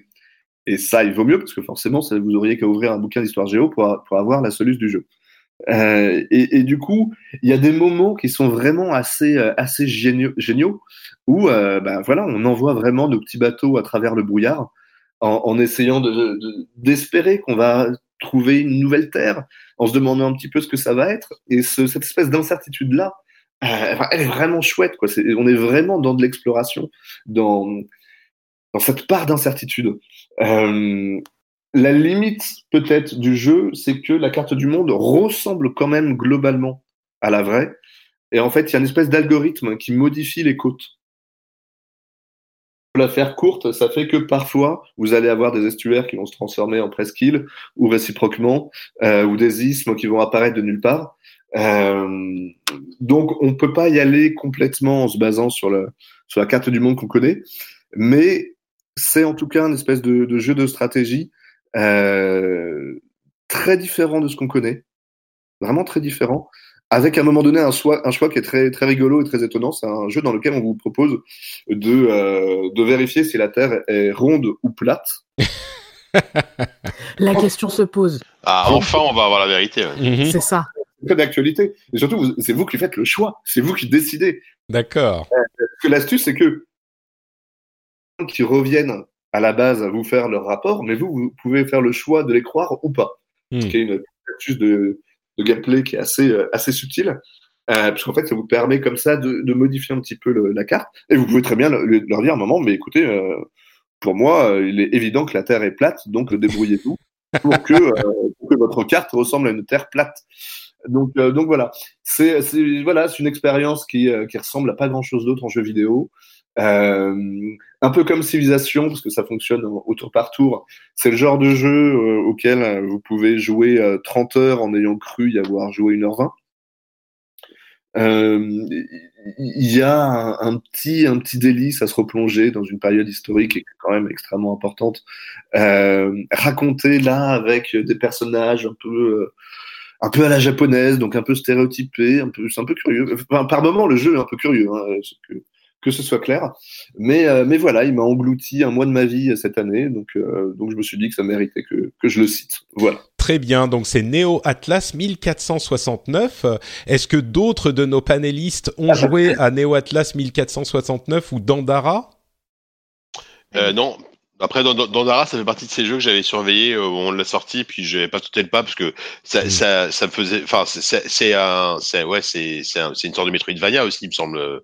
Je, je, je, je sais plus si tu l'as dit, William, euh, dans le gameplay. J'avais un peu une overdose de ce genre, donc euh, mmh. du coup, je l'avais mis de côté, mais euh, je pense que je vais sauter le pas à l'occasion. D'accord. Euh, très bien, bah écoutez, on se tourne vers euh, Loïc. Euh, et entre parenthèses, je crois que euh, deux d'entre vous doivent nous quitter à, dans, dans une dizaine de minutes. Euh, je ouais, sais pas moi si je les peux, autres je peuvent peux, rester. je peux tenir jusqu'à jusqu'à écart quand même, on va dire. D'accord. bon bah on va voir où on en sera. Très bien. Euh, si vous devez Bon, je- partir, je vais éviter de faire message, trop long alors. mais message général, euh, ceux qui doivent partir, partir peuvent partir, euh, et puis on finira euh, avec moi parce que c'est vrai qu'on s'est, on s'est évidemment, on pouvait s'en douter, mais euh, on s'est un petit peu étendu. Mais vas-y Loïc, euh, non, on, peut, on veut pas non plus te, te euh, bouffer du trop de temps de parole, donc dis-nous quels sont tes jeux préférés cette année. Le... j'ai fait ma petite liste là parce que j'en ai, j'en ai plusieurs, mine de rien, qui m'ont. On a une grosse année 2018. Le... Je, vais pas revenir sur Spider-Man parce que William en a très bien parlé et je suis à peu près d'accord sur tout ce qu'il a dit de, de mémoire. Euh, on n'insistera jamais assez, je pense, sur le, le formidable travail d'animation du personnage qui, dans les déplacements, dans les personnes, dans les, dans les combats, sont, sont franchement, franchement. Ah, on t'a perdu notamment euh, sont sortis, ah, que ce soit ceux de, Sam Raimi ou les. Il m'a parlé d'exclusivité Sony, donc forcément, je pense que c'était pas possible. Ah oui, c'est ça. non, on t'a perdu deux secondes en fait, euh, Loïc, c'est pour ça. Ah, pardon. non, je, je, je, disais tout simplement que, ouais, il y a, y, a, y a un truc en fait que fait ce. Ah, ça y est, vous m'entendez? Si, si, si, on t'entend, on t'entend, c'est ah, Ok, très bien. Il y a un truc que fait ce jeu que hein. les précédents jeux Spider-Man n'ont jamais réussi à faire, c'est que il y a cette fluidité, cette, cette, cette finesse, cette, cette, élégance dans les, dans les déplacements de, de Spider-Man qu'on a, qu'on a eu uniquement avec le, avec le cinéma, avec les films de, de Rémi ou les, les, les Amazing Spider-Man qui étaient faits par euh, je sais plus qui, euh, où on a ce, ce Spider-Man qui est hyper gracieux parce que jusqu'à présent Spider-Man c'était quand même principalement de la BD, donc forcément euh, arrêt sur image et des dessins animés qui en termes d'animation étaient, étaient, pas ouf. Mais là voilà, avec ces films-là, on trouvait un, un, personnage qui était hyper gracieux, hyper élégant dans sa façon de, de se déplacer, de coller des patates, et euh, on l'a mmh. enfin avec ce jeu, je trouve. Et, moi, en tant que grand fan de Spider-Man, j'étais euh, j'étais vraiment refait. Après, euh, en, je te fais une petite liste, hein, mais j'avais mis Forza Horizon 4. Euh, oui, voilà, c'est celui que j'attendais. lui, je fais quoi? Je donne la liste. donne la liste et puis on, ouais, on, reviendra sur chaque jeu. Ok, donc Forza Horizon 4, Super Smash Bros Ultimate, euh, qui euh, lui s'est introduit dans la liste un petit peu au dernier moment, euh, forcément. après, j'ai Dragon Ball Fighters, qui est ma grosse claque de début d'année. Et après, des jeux un peu plus confidentiels comme Into the Breach, Minutes, et éventuellement euh, Frostpunk qui m'a qui, qui m'a qui m'a plutôt plu mais lui c'est c'est surtout pour la musique en fait plus que pour le, le jeu en lui-même. D'accord, bah oui, ça fait c'est bien parce que pour le coup on a euh, des jeux dont, dont personne n'a parlé avant. Bon, Spider-Man on en a beaucoup parlé. Euh, Forza Horizon 4, euh, c'est c'est je crois que c'est de l'avis de tous euh, une réussite. J'imagine peut-être que je me trompe, mais que tu vas être le seul à y avoir joué parce qu'on a on a trop de jeux. Mais les autres, dites-moi si vous avez joué à Forza Horizon 4 euh, j'ai joué un peu quand même parce que moi à chaque fois les Forza Horizon j'y jette un œil et euh, et euh, voilà mais après je j'ai pas grand chose à dire parce que je, je, suis pas du tout un spécialiste mais oh, clairement le, le s'il y a bien une seule licence de, de jeu de bagnole qui me qui m'intéresse aujourd'hui c'est celle-là donc euh, mm. et c'est c'est toujours un plaisir d'y jouer même un peu comme ça en dilettante quoi. Bah, dis-nous alors Epion euh, ce qui fait qu'il est sur tes, ta liste des jeux préférés de l'année. Avec cette peut-être question orientée, est-ce que euh, les, les Forza sont toujours euh, sur tes listes de jeux de l'année ou est-ce que euh, là il a vraiment quelque chose en plus? Les, les, Forza Horizon sont dessus depuis le, le 2, euh, je dirais. Je, suis moins client de Motorsport à la base. Moi, je suis plus un fan de la recette euh, Gran Turismo que, que Forza, même si j'aime beaucoup euh, Forza Motorsport. Mais les, les, Horizons, en fait, je me suis rendu très parce que je suis un fan de jeux de bagnole depuis depuis ma, ma plus tendre enfance et je me suis très vite aperçu au début des années 2000 qu'il y a une formule qui marchait à mort sur moi. C'était le jeu de course en, en monde ouvert. Euh, j'ai découvert ça avec le Need for Speed Underground 2 euh, à l'époque. Et ensuite, tous les Need for Speed qui ont pris cette formule-là, euh, ça m'a tout de suite été ma cam parce que ce que j'aime en fait dans un jeu de bagnole, bah, forcément il y a la vitesse, etc. Mais il y a aussi le, le plaisir de conduire ma bagnole. Et euh, enfin, quand tu fais une course, t'as quoi? T'as deux, trois minutes, tu vois, pour la conduire. C'est frustrant finalement. Alors mmh. que lorsque tu as un monde ouvert, tu peux aller te balader dedans et tu fais pas la course, juste tu vas, tu vas conduire. Et ça, c'est une philosophie que euh, la série Forza Horizon a embrassé pratiquement dès le premier épisode, plus dans le 2, parce que le, le premier, je le vois comme un brouillon intéressant, mais, euh, mais, mais, mais, sans plus. Mais ouais, à partir du 2, effectivement, ils ont à chaque fois été dans, ma, dans mes jeux de l'année, parce que, bon, en tant que fan de bagnole et en tant que fan de jeux de mmh. course, les, Forza Horizon, ils font tout ce que je veux, et enfin, tout ce que j'attends, tout ce que j'aime. C'est intéressant cette manière de présenter, de présenter les choses, de dire que c'est pas juste un jeu de course, c'est un jeu où tu conduis. Et, et c'est une ouais. manière de voir les choses à laquelle j'avais pas forcément penser, mais c'est vrai que c'est peut-être aussi pour ça que les Forza Horizon, et en particulier le 4, ils sont toujours juste à la frontière des trucs que je veux jouer, mais pour lesquels euh, il fait partie de ces jeux pour lesquels je, je, auxquels je joue pas parce que j'ai pas le temps. Mais le 4 euh, raffine quand même la formule, même au-delà de, ouais. de ce qu'on a connu avant. J'ai presque envie de, de te demander si c'est pas euh, l'épisode euh, qui fait que même des gens qui sont pas forcément intéressés par des jeux de course euh, pourraient apprécier parce qu'il est tellement réussi. Je pense que c'était déjà le cas sur le 3 parce que le 3 était une réussite assez sensationnelle. C'est, euh, je lui avais mis 19 sur 20 à l'époque. Bon, les, les, notes, on en fait ce qu'on veut, mais euh, Euh, pour vous donner une idée, moi c'était c'était juste la, deuxième fois que je donnais un 19 sur 20, donc c'est euh, et des tests, j'en ai chié un paquet mine de rien. Euh, mais non, c'est le, je pensais vraiment qu'on ferait jamais mieux que le 3 pour tout un tas de raisons, et en fait, bah, lorsque j'ai joué au 4, c'était bah il m'a fallu quoi 3, 3 minutes de jeu pour comprendre que ouais si ils avaient réussi à faire mieux. Il y a du mieux dans. Donc t'as mis quoi? T'as mis 19 et demi ou comment t'as fait? Non. Écoute, je m'en suis, je m'en suis bien sorti parce que c'est pas moi qui l'ai testé. Ah, J'étais bah, beaucoup trop occupé à être. J'étais trop occupé à être en vacances au Japon au moment où il est sorti, donc. Très bien. voilà, je m'en suis pas, je m'en suis pas occupé, mais non, mais je trouve que après, c'est toujours la même chose, c'est que ouais, le jeu il est mieux, mais euh, t'as pas non plus une grosse révolution par rapport au précédent. Donc bon voilà. Mais là, le, la façon dont le monde est designé en fait, euh, il est assez prodigieuse. On a le, 3 étant, était basé en Australie, et on avait une variété de paysages qui était intéressante et qu'on n'a pas dans ce cadre parce qu'on avait du désert, on avait de la jungle, on avait de la plage, on avait, enfin voilà, on avait des trucs, euh, on avait des trucs cool. Le, mais ça, pas 4 super compense avec les saisons peut-être. Euh. Ouais, puis non, mais le, le, monde fait juste plus vrai, plus vivant, parce qu'effectivement, t'as pas mm. ce côté, je traverse la route et boum, ça y est, je change de, je change d'ambiance, quoi. T'as mm. ce, as une, un, monde qui, ouais, qui, qui, est plus organique, qui fait plus vrai, plus vivant. Euh, et puis mine de rien, la, la, la petite, euh, le petit côté champêtre des, euh, de, la, de la campagne anglaise, ça, ça fonctionne à mort, quoi, je, je trouve. Moi qui suis un gros fan de, de, de l'émission de l'émission Top Gear, tu as l'habitude de voir les mecs conduire leur super bagnole dans la, la, la, petite campagne, la petite campagne euh, britannique, et tu retrouves vraiment ça dans, dans le 4 là. Donc c'est plutôt chouette. Euh, oui, c'est bah encore une fois, euh, j'ai presque pensé à me racheter une Xbox euh, pour utiliser le Game Pass et, et jouer à Forza 4, alors que ah, j'en ai une, mais hein. oui, oui, c'est pas faux, c'est pas faux. Mais, mais bon, le Game Pass est moins intéressant sur PC, mais. Euh, parlons de euh, Smash Bros Ultimate du coup parce qu'il est quand même euh, c'est un jeu qui déchaîne les passions et qui se qui se vend en, en plus mieux que n'importe quel Smash Bros précédemment. J'ai l'impression que c'est le jeu que les gens qui ne connaissent pas la série sont enfin en train de tester et je m'inclus dans cette catégorie. là encore, je me retourne vers les autres. qui est, est, fan de Smash Bros slash a joué à Ultimate parmi vous? Je m'en tape le coquillard, voilà. non, non, en voilà, dans Smash Bros, euh, ça me passe complètement au-dessus de la tête et donc, euh, donc je, vous écouterai avec plaisir. Mais c'est pour ça que je, je, discutais avec des amis du, euh, du, du, de l'émission, avec Johan pour le pas le citer, et il me disait ah regarde, il s'est tellement bien vendu, c'est pas un jeu de niche, et je lui disais ouais, c'est juste que c'est un jeu de niche que plein de gens aiment. Et, et, là, il m'a répondu euh, oui. Enfin, du coup, il n'y a pas de blockbuster, il y a que des jeux de niche que beaucoup de gens aiment. Et, et c'est vrai que j'ai hmm. pas, je, je comprends euh, cet, cet, argument. Euh, et oui, clairement, c'est plus un jeu de niche, mais j'ai quand même l'impression qu'il y a euh, plein de gens qui adorent le jeu et plein de gens qui s'en foutent. C'est l'un de ces, l'une de ces catégories de jeux ouais, euh, qui est un petit peu Ouais, c'est c'est bah, pas qu'il y a des gens qui l'aiment un peu. C'est un peu comme euh, même si ça n'a rien à voir en termes de gameplay, c'est un peu comme Animal Crossing. C'est soit t'accroches, soit tu rentres dedans, soit soit ça soit ça passe pas quoi. Et mm. j'ai essayé, hein, j'ai joué à plein de Smash Bros différents, comme comme j'ai essayé une, plein plein d'Animal Crossing et à chaque fois euh, de quelques bah, heures, je dis non, bah, c'est pas pour moi quoi. Smash Bros. Donc là, j'y ai joué, j'y ai joué quelques heures. Je l'ai acheté, je me suis dit c'est celui que, qui va me permettre enfin de pouvoir dire que au moins j'y étais, je l'ai testé. Et, et, et, je trouve toujours que c'est le bordel, mais je commence un tout petit peu à comprendre un peu comment ça marche après quelques heures de jeu. Donc on verra si je me laisse happer euh, par le plaisir de Smash Bros. Mais donc toi, euh, Loïc, euh, clairement, tu tu tu t'es laissé happer. Euh, il est dans ta liste des meilleurs jeux de l'année. Dis-nous-en un peu plus.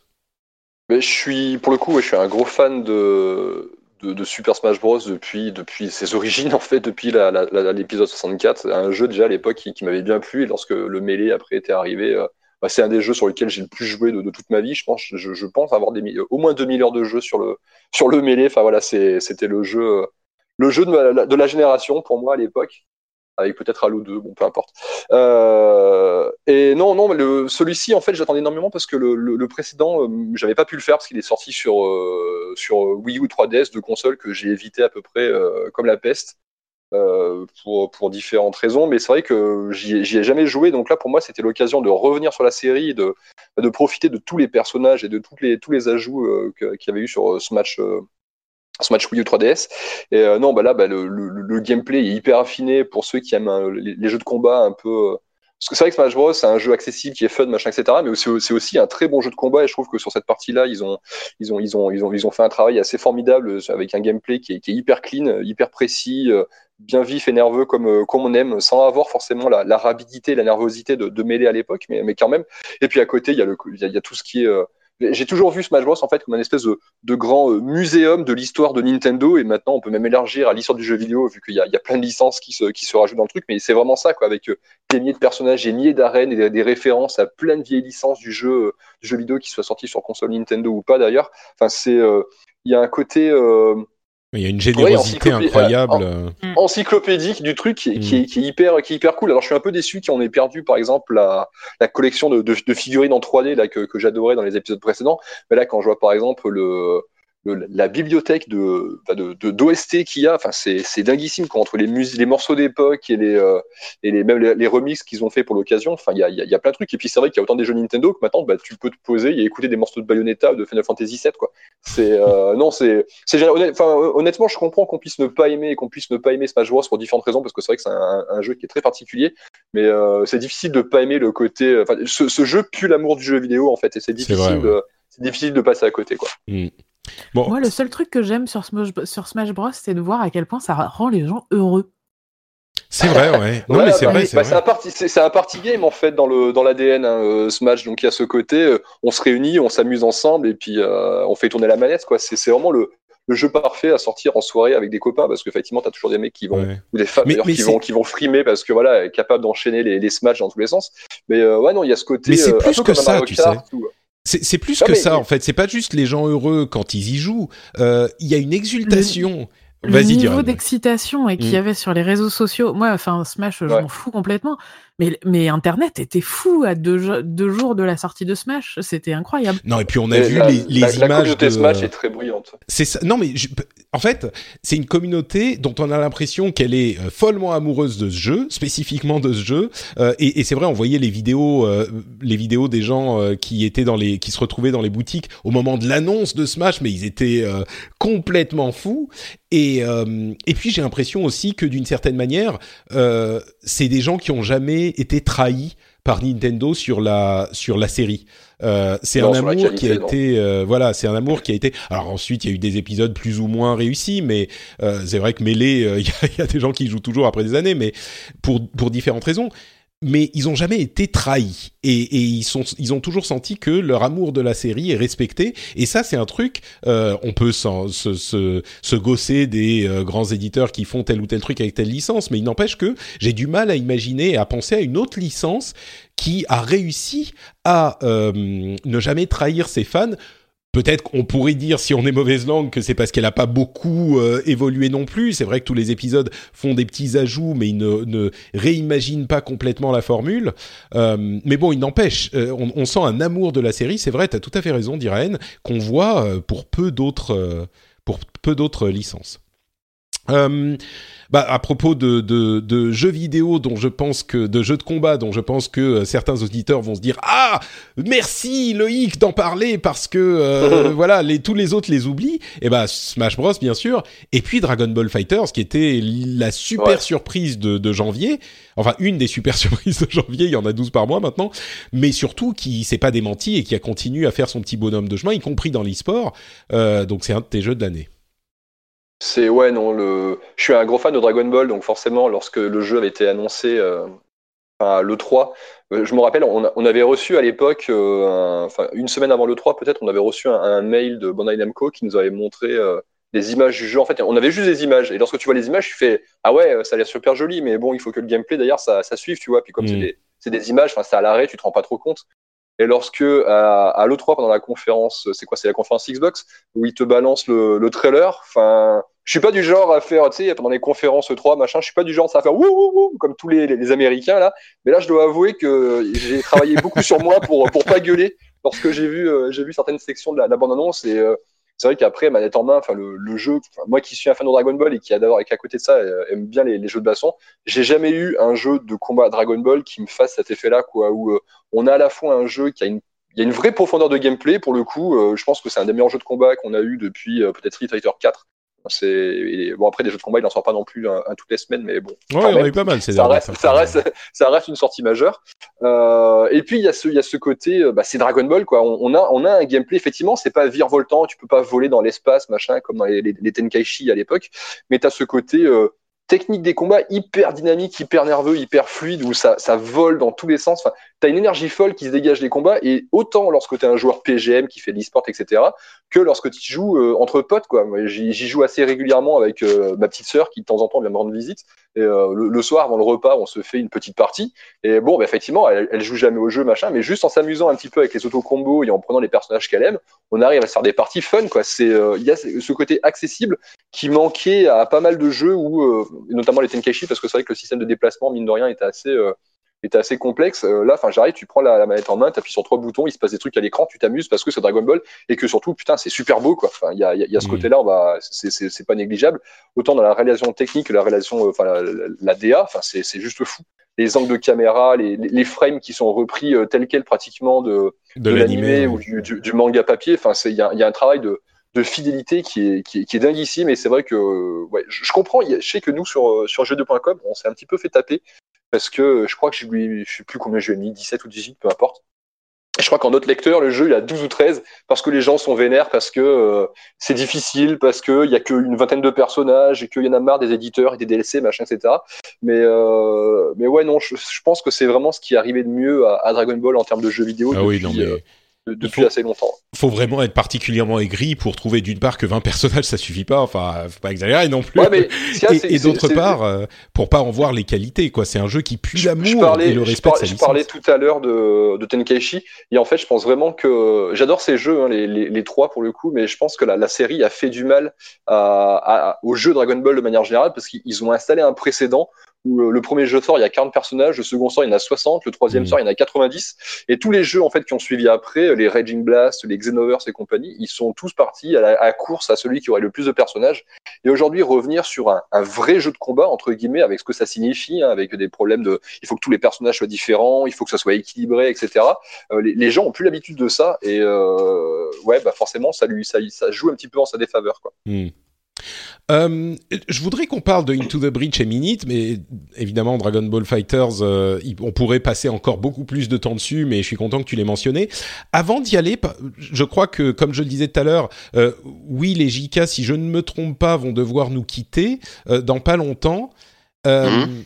Est-ce j'aimerais faire un petit interlude Red Dead Redemption 2 euh, parce que j'ai il a été cité nulle part pour le moment. Bah, c'est ça, j'ai un peu l'impression que à moins que Eska, tu peux nous dire si ça va être dans tes jeux préférés de l'année. il était dans ma liste, spoiler. D'accord, bon bah écoute, euh, peut-être que est-ce que tu peux nous dire deux mots rapidement sur Into the Breach et Minute et puis on du coup on passe à la liste de Maïté? Oh, je vais faire très, ça très rapidement. Euh, Into the Breach, tout à l'heure, je sais plus qui c'est qui parle. Je crois que c'est William qui disait que euh, ah oui, c'était au, sujet de, de Obradine, peut-être. Non, c'était au sujet de Céleste, où il disait que grosso modo, il enlève rien parce que le jeu est parfait comme ça, machin. Et euh, en fait, je, alors je suis assez d'accord sur Céleste, mais je suis encore plus d'accord pour le coup sur Into the Breach que euh, j'ai lancé un petit peu au pif parce que c'est absolument pas mon genre de jeu. Mais dedans, il y a des mechas et bon, bah forcément, moi, les, les gros robots, euh, les gros robots, les kaiju, etc. C'est carrément ma cam. Euh, donc du coup, je l'ai lancé sans trop de conviction et en fait, bah pareil, il y a rien à enlever quoi. Je, je trouve le jeu d'une d'une finesse et d'une intelligence rare avec ce système de, de damier là, de, de c'est du combien? C'est du 5 sur 5, si je pas de bêtises, enfin, qui est euh, qui est hyper maîtrisé, la gestion de l'espace, les combos, les machins. Enfin non, j'ai trouvé ça, euh, j'ai trouvé ça franchement parfait. Euh, il a eu des, des, super notes partout, du coup j'étais j'étais très content. Et pour et puis cette mécanique de, de te montrer l'effet de ton le résultat de ton action avant que tu l'aies faite, comme ça tu peux qui, qui est un petit peu différente dans le dans le. Il y, a, y a un côté malin et le, le, le, jeu qui se, qui se veut assez didactique sur, sur pas mal d'aimants, ouais, qui, euh, qui, qui marche euh, super bien. Et du coup, pour, pour passer rapidement sur Minutes, euh, j'ai adoré le concept dès le début, cette histoire de. Bah, en fait, tu as, as, 60 secondes pour, pour jouer et ton personnage meurt et tu recommences. Bon, à chaque fois, tu conserves, tu conserves l'équipement l'équipement que tu as gardé. Pour les gens qui ne l'ont pas forcément vu passer, c'est un, un, jeu genre 8 bits en noir et blanc, très minimaliste. Euh, avec euh, bah, plein de bonnes petites idées de, gameplay. Et euh, surtout, ce qui m'a marqué pour le coup, c'est sans dire qu'il y a un message politique hyper fort, le jeu il est assez malin sur les, les, messages qu'il envoie avec un discours, sans dire que c'est pro-ouvrier, pro-communiste, pro-prolétariat, etc. Il y, a, il y a un message qui est, qui est plutôt malin et qui, qui, passe, qui est en filigrane tout le long comme ça, qui, qui fonctionne bien. Et c'est vrai que moi, cette année, avec le travail et bah, le, mon, mon, bouquin, j'ai pas eu le temps de jouer à énormément de jeux, mais c'est vrai que celui-ci cette année m'a marqué pour ça justement parce que voilà, il avait autre chose à dire que simplement euh, du gameplay. Euh, il faut arrêter le méchant ou aller vite ou taper des mecs. Quoi. C'était, euh, moi j'avais trouvé ça plutôt bien. D'accord, bah noter donc Minute. Et puis bah t'avais eu trop le temps de jouer, mais t'as quand même six jeux préférés et Frostpunk, mais juste pour la musique, donc on va peut-être passer dessus. Et euh, donc parler euh, de Red Dead Redemption 2. Donc Maïté, on va revenir vers toi après, mais il est dans ta liste, donc c'est le moment pour en parler juste avant que les deux les deux euh, loulous nous quittent. Donc Red Dead Redemption 2, évidemment, on l'a dit quand on en parlait tout à l'heure, euh, jeu qui est mine de rien controversé, euh, attendu comme jeu de l'année, absolument incontestable. En début d'année, on savait déjà qui allait être euh, le jeu de l'année, c'était Red Dead 2, euh, quoi qu'il arrive. Euh, et puis on a eu quand même des, des un résultat qui était surprenant et, et des comment dire des appréciations variées du jeu, très apprécié pour son côté artistique, animation, réalisme, soin, et puis peut-être un petit peu moins pour le fait que bah, c'était un, jeu un petit peu chiant, euh, selon certains, dont moi. Will, est-ce que tu veux nous dire deux mots sur ce jeu que tu t'es euh, forcé à jouer euh, avec ton camarade avec ton camarade euh, euh, Corentin euh, et que vous n'avez, j'ai l'impression, pas apprécié pendant des heures. Pardon, tu me dis que euh, tu as un petit peu plus de temps, donc on va aller vers Jika qui lui va devoir filer parce que il a il nous fait l'affront d'être un bon père et d'aller chercher son son fils à la de la crèche. ton avis sur Red Dead 2, ouais. Ouais, excusez-moi, ça a coupé trois secondes. Euh, pardon, ouais. Euh, en fait, c'est, c'est, c'est, j'ai une relation compliquée avec ce jeu et je pense que je suis pas le seul. Enfin, euh, il y, a, y, a, y a vraiment là, par exemple, honnêtement, ça fait moins presque deux semaines que je l'ai pas lancé. Euh, et pourtant, à chaque fois que j'y joue, je, je trouve ça bien. Il y a plein de moments où je me dis, ouais, c'est magnifique, ouais, c'est, bien écrit, cette cinématique, elle est super, ce, ce personnage, il est vachement bien et tout. Euh, mais là, euh, il y a eu pas mal de jeux récemment et euh, enfin, je, je, pas forcément. Enfin, j'ai pas, enfin, ce serait trop long de lancer une critique sur ce jeu. Mais par exemple, la dernière fois, je rentrais, je rentrais le soir, j'avais du temps à la maison et tout pour jouer, et, et j'ai choisi de jouer à Tetris Effect au lieu de jouer à Red Dead, alors que j'étais en pleine partie de mmh. Red Dead. Et, et, et le lendemain, c'est pareil. Enfin, tu vois, il y a, en fait, là en ce moment, je trouve toujours un, un, jeu, un autre jeu à lancer que Red Dead, et, et j'arrive pas vraiment à me l'expliquer dans le sens où le jeu me plaît énormément mais en fait, je, Enfin, si, je, je, pense savoir que le, le problème vient qu'effectivement de, de, ce rythme très particulier, de savoir que pour pour me rendre à telle mission, je vais devoir faire 5-10 euh, minutes de cheval, euh, pour euh, même si c'est magnifique, etc. Mais c'est très voilà, euh, et que probablement j'aurais pas le temps de le finir en fait tout simplement, et ça me ça me frustre énormément parce que parce que je sais qu'il y en a pour 50 heures de jeu et dont dont 25 heures à cheval et euh, et voilà, donc du coup j'ai une relation très particulière. Je, je, je pense sincèrement que je vais je vais je vais continuer à y jouer, hein, mais euh, mais voilà, je suis un, un, tout petit peu circonspect quoi malgré tout quoi. Mmh. Ouais, je crois que tu as un peu résumé le, la vie de tout le monde. Du Avec coup, cette phrase, cette simple phrase de j'en ai pour 50 heures de jeu, dont 25 heures à cheval, c'est bon. tu me l'as vendu. ouais, c'est vrai. Mais écoute, ça fait plaisir. Euh, ouais, donc voilà. Et, euh, et, et euh, effectivement, euh, enfin, on parlait de Spider-Man tout à l'heure. Euh, c'est Spider-Man, c'est l'anti Red Dead euh, sur, à, sur à tous les à tous les niveaux parce que c'est un jeu qui est immédiatement fun mais qui est certes peut-être moins profond moins moins léché moins machin euh, mais par contre c'est un jeu qui, qui va qui va beaucoup plus à 100 à l'heure et que tu finis en 12 heures enfin l'histoire principale tu la boucles en 12 heures alors que toi en 12 heures t'en as t'en as encore quasiment que Galacte 20 quoi hmm. donc euh, donc voilà quoi. Du, du coup tu l'as pas fini je pense qu'on est personne l'a fini peut-être que SK puisqu'il est dans ta liste est-ce que tu l'as fini ou pas? Non, non, je dois être à 70%, quelque chose comme ça. D'accord, donc t'es quand même arrivé dans les moments où l'histoire commence à s'emballer et ça devient... Euh, oui, c'est ça. Après, je suis dans le même cas que JK. Je crois que ça doit faire euh, deux semaines que j'y ai pas joué et ça me manque pas trop, en fait. ah, mais c'est marrant parce que... Euh, il y a, y a quand même cet aspect du jeu qui est fascinant, même si on n'a pas forcément, même si on, on, on, y va à reculons. Et moi, j'ai complètement ressenti ça aussi. J'imagine que beaucoup de, de, de, gens sont dans ce cas-là. Euh, il est tellement, il est tellement euh, beau, mais pas juste beau visuellement, même si visuellement il est éclatant. Euh, il est beau dans son, dans son, sa réalisation. C'est un truc qui est soigné, qui est plein d'attention, à un niveau qu'on n'a jamais vu dans aucun jeu avant. Et euh, bah, je vais, peut-être laisser euh, Eska en parler puisqu'il est dans sa liste, mais avant ça, je vais, peut-être devoir vous laisser. Je suis désolé. Ben, juste pour savoir, toi, les listes, euh, les, si on devait choisir un jeu de l'année pour l'émission, du coup, tu choisirais lequel? Bah, Parce que on est, on a tous des jeux bah, différents. À, titre personnel, je, je dirais Céleste. après, par rapport à tout ce qu'on a dit, on est, on est, enfin, on on, est pas mal à pas, pas avoir forcément tout joué au même jeu. Je sais pas. J'ai l'impression que j'ai l'impression que God of War ressort quand même pas mal. Euh, donc, euh, donc euh, bon, je, je, hmm. en même temps, Céleste, on est pas, on il y, y, a, certains qui n'ont pas joué, mais je suis sûr que je suis sûr qu'Abby, elle y serait, ce, ce, ce sera en tu vois. donc, je l'ai acheté là. Ah bah, oh, bah très voilà, bien. Donc, allez, bon bah moi, je, je vote, je vote officiellement pour Céleste et puis. Très bien. Ouais, bah non, God of War, en fait, il y a, y a que toi jusqu'à maintenant. Spider-Man est le plus cité, je crois, mais même Spider-Man, c'est genre 4 Bon, ok. Non mais ça, c'est clair. Enfin, de toute façon, là, tous les jeux qu'on a cités, il y en a pas un seul acheté. Enfin, il y en a pas un seul où je me dis non, mais non, c'est pas possible. D'accord. Euh, bon, et puis les euh, absents ont toujours tort, donc euh, puisque tu dois être un parent, du coup, tu, n'as pas droit de vote. Je suis désolé, Merci je, je peux demander à mon fils, si vous voulez, quel est son jeu de l'année. Hein, ce sera un truc avec Choupi, je pense, un truc comme ça. je vais attendre qu'il oh. le temps de rentrer, ça sera, ça sera pour ABCD, ça. Ouais, voilà. Euh, ça marche. Bah, écoutez, désolé de vous laisser un petit peu prématurément, mais euh, mais j'espère que vous allez vous allez faire honneur à ce à ce à ce débat et, et lire un, un, un, beau jeu de l'année. Et, euh, j'ai hâte, hâte de savoir ça. Ça marche. Merci beaucoup, JK. Allez, à bientôt. À l'année prochaine. Salut.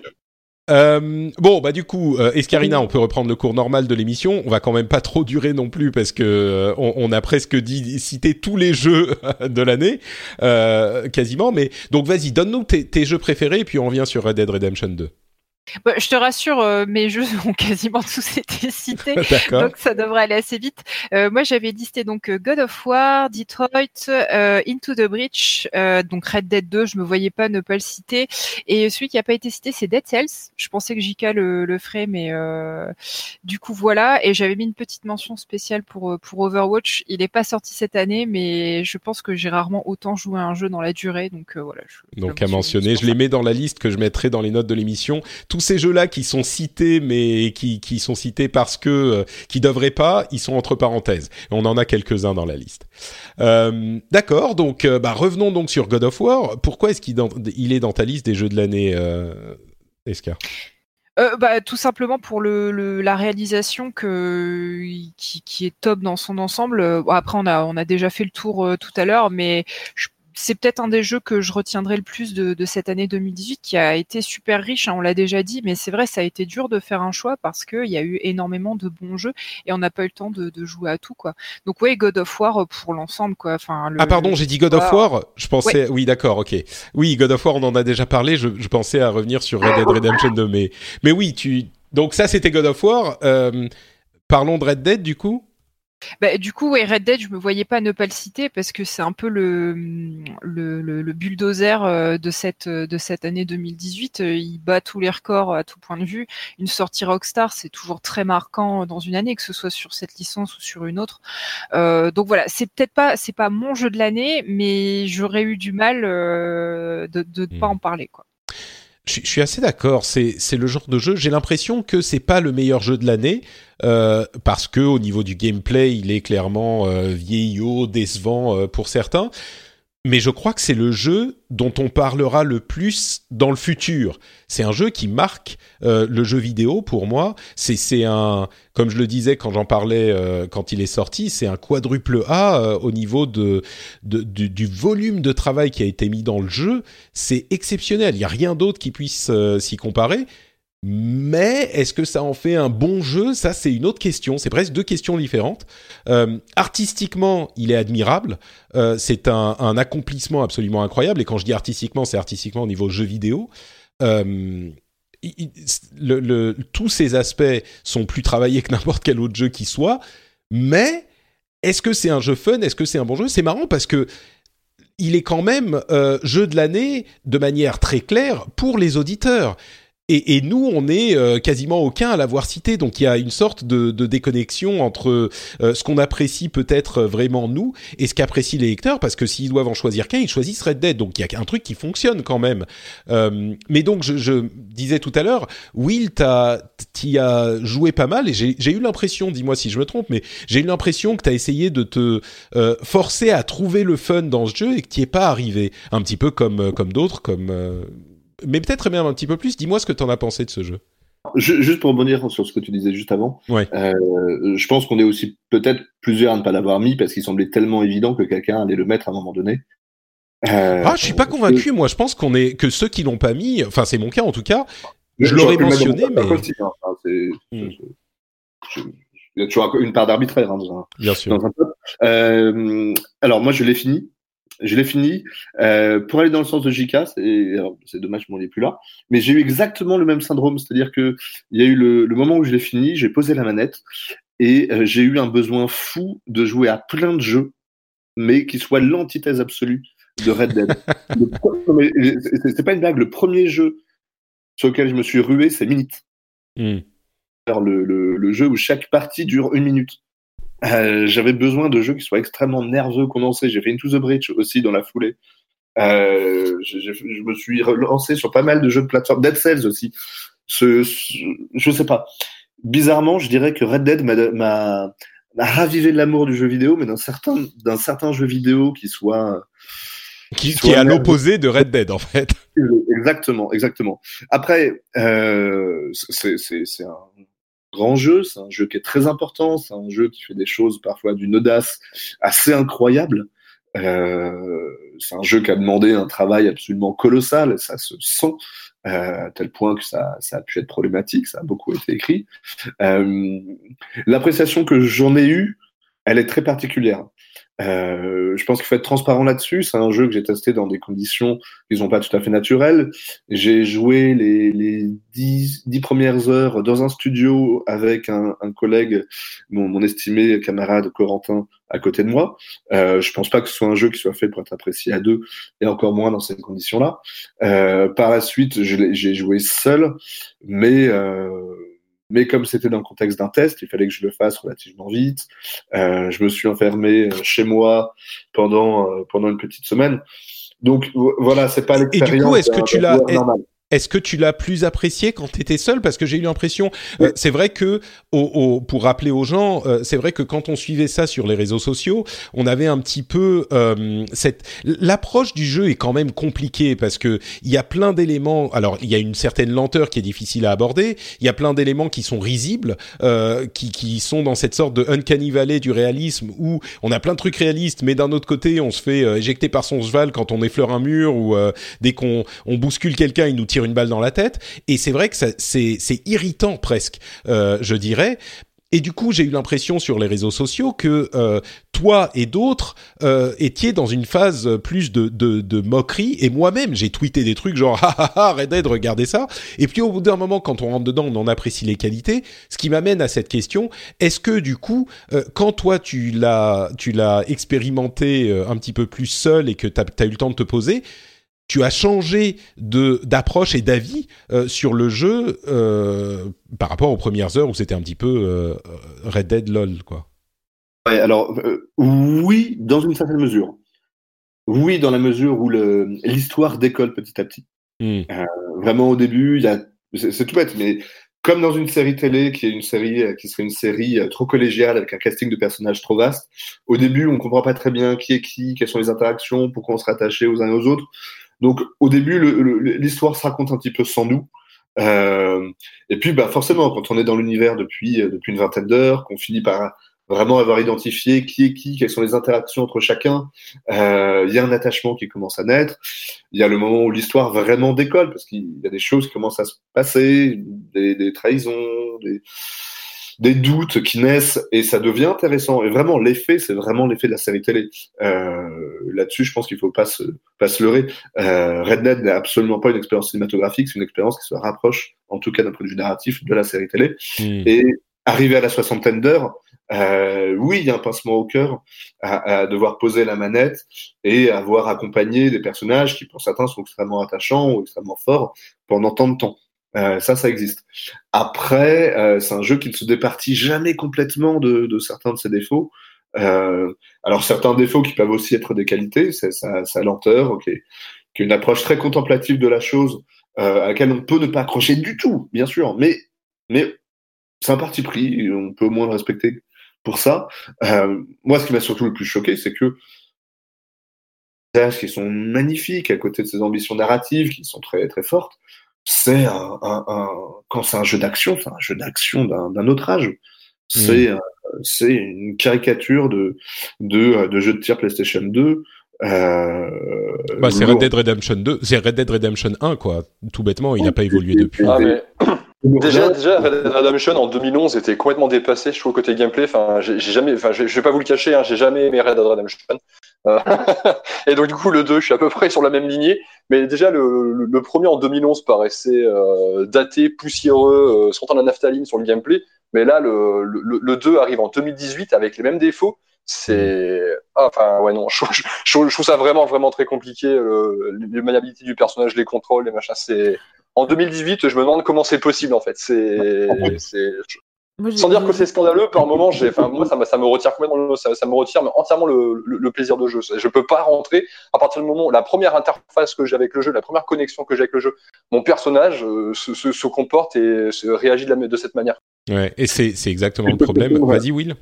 Si je peux te répondre, Epion, quand tu poses la question comment on dit que c'est encore possible de faire comme ça, je pense que la réponse, elle est, elle est extrêmement euh, trivial, c'est ben quand GTA 5 qui a exactement le même euh, même fonctionnement, c'est 100 millions de c'est 100 millions d'achats quand c'est le, le, standard pour une majorité de joueurs.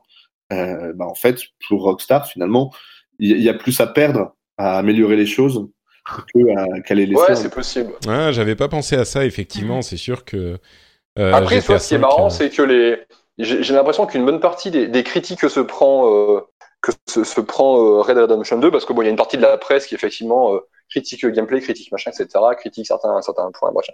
Et à côté de ça, il y a le grand public qui, j'ai l'impression, pour une bonne partie, s'attendait simplement à trouver un espèce de, de GTA 5 plongé dans un monde euh, western et qui se retrouve finalement cette espèce de, d'expérience très, euh, très télé, très, euh, très contemplative. Et c'est là où, pour beaucoup de gens, finalement, ça pose, ça pose un souci parce que il y a plein de gens qui vont te dire, non, ils vont pas te dire le, gameplay, machin, etc. Ils vont te dire, putain, je me suis fait chier parce que ouais, il, il, s'ennuie parce que le, mmh. le rythme est, est, un peu, un peu chancelant, parce que c'est long, parce que c'est lent, parce que le jeu aime, enfin prend son temps et aime prendre son temps. En plus de ça, c'est non, mais c'est même plus que ça.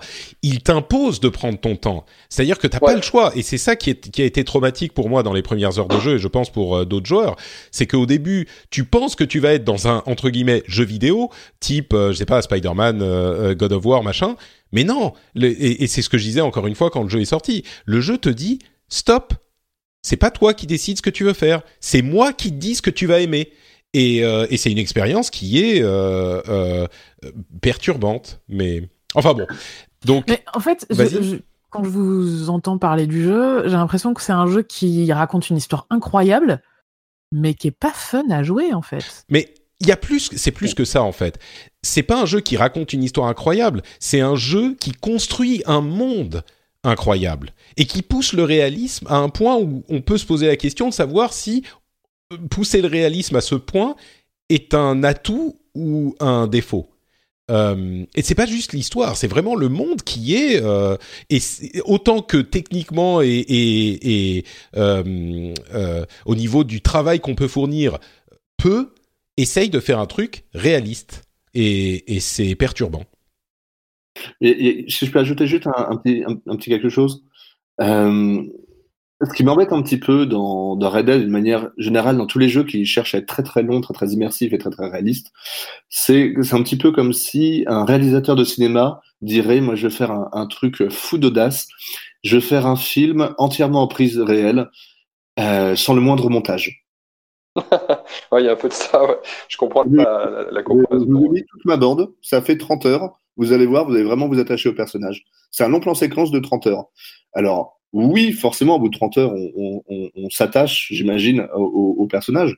Mais, euh, mais, mais, mais, en fait, il y a un travail d'editing qui, qui, qui, rend en général une œuvre plus digeste et qui parfois la magnifie.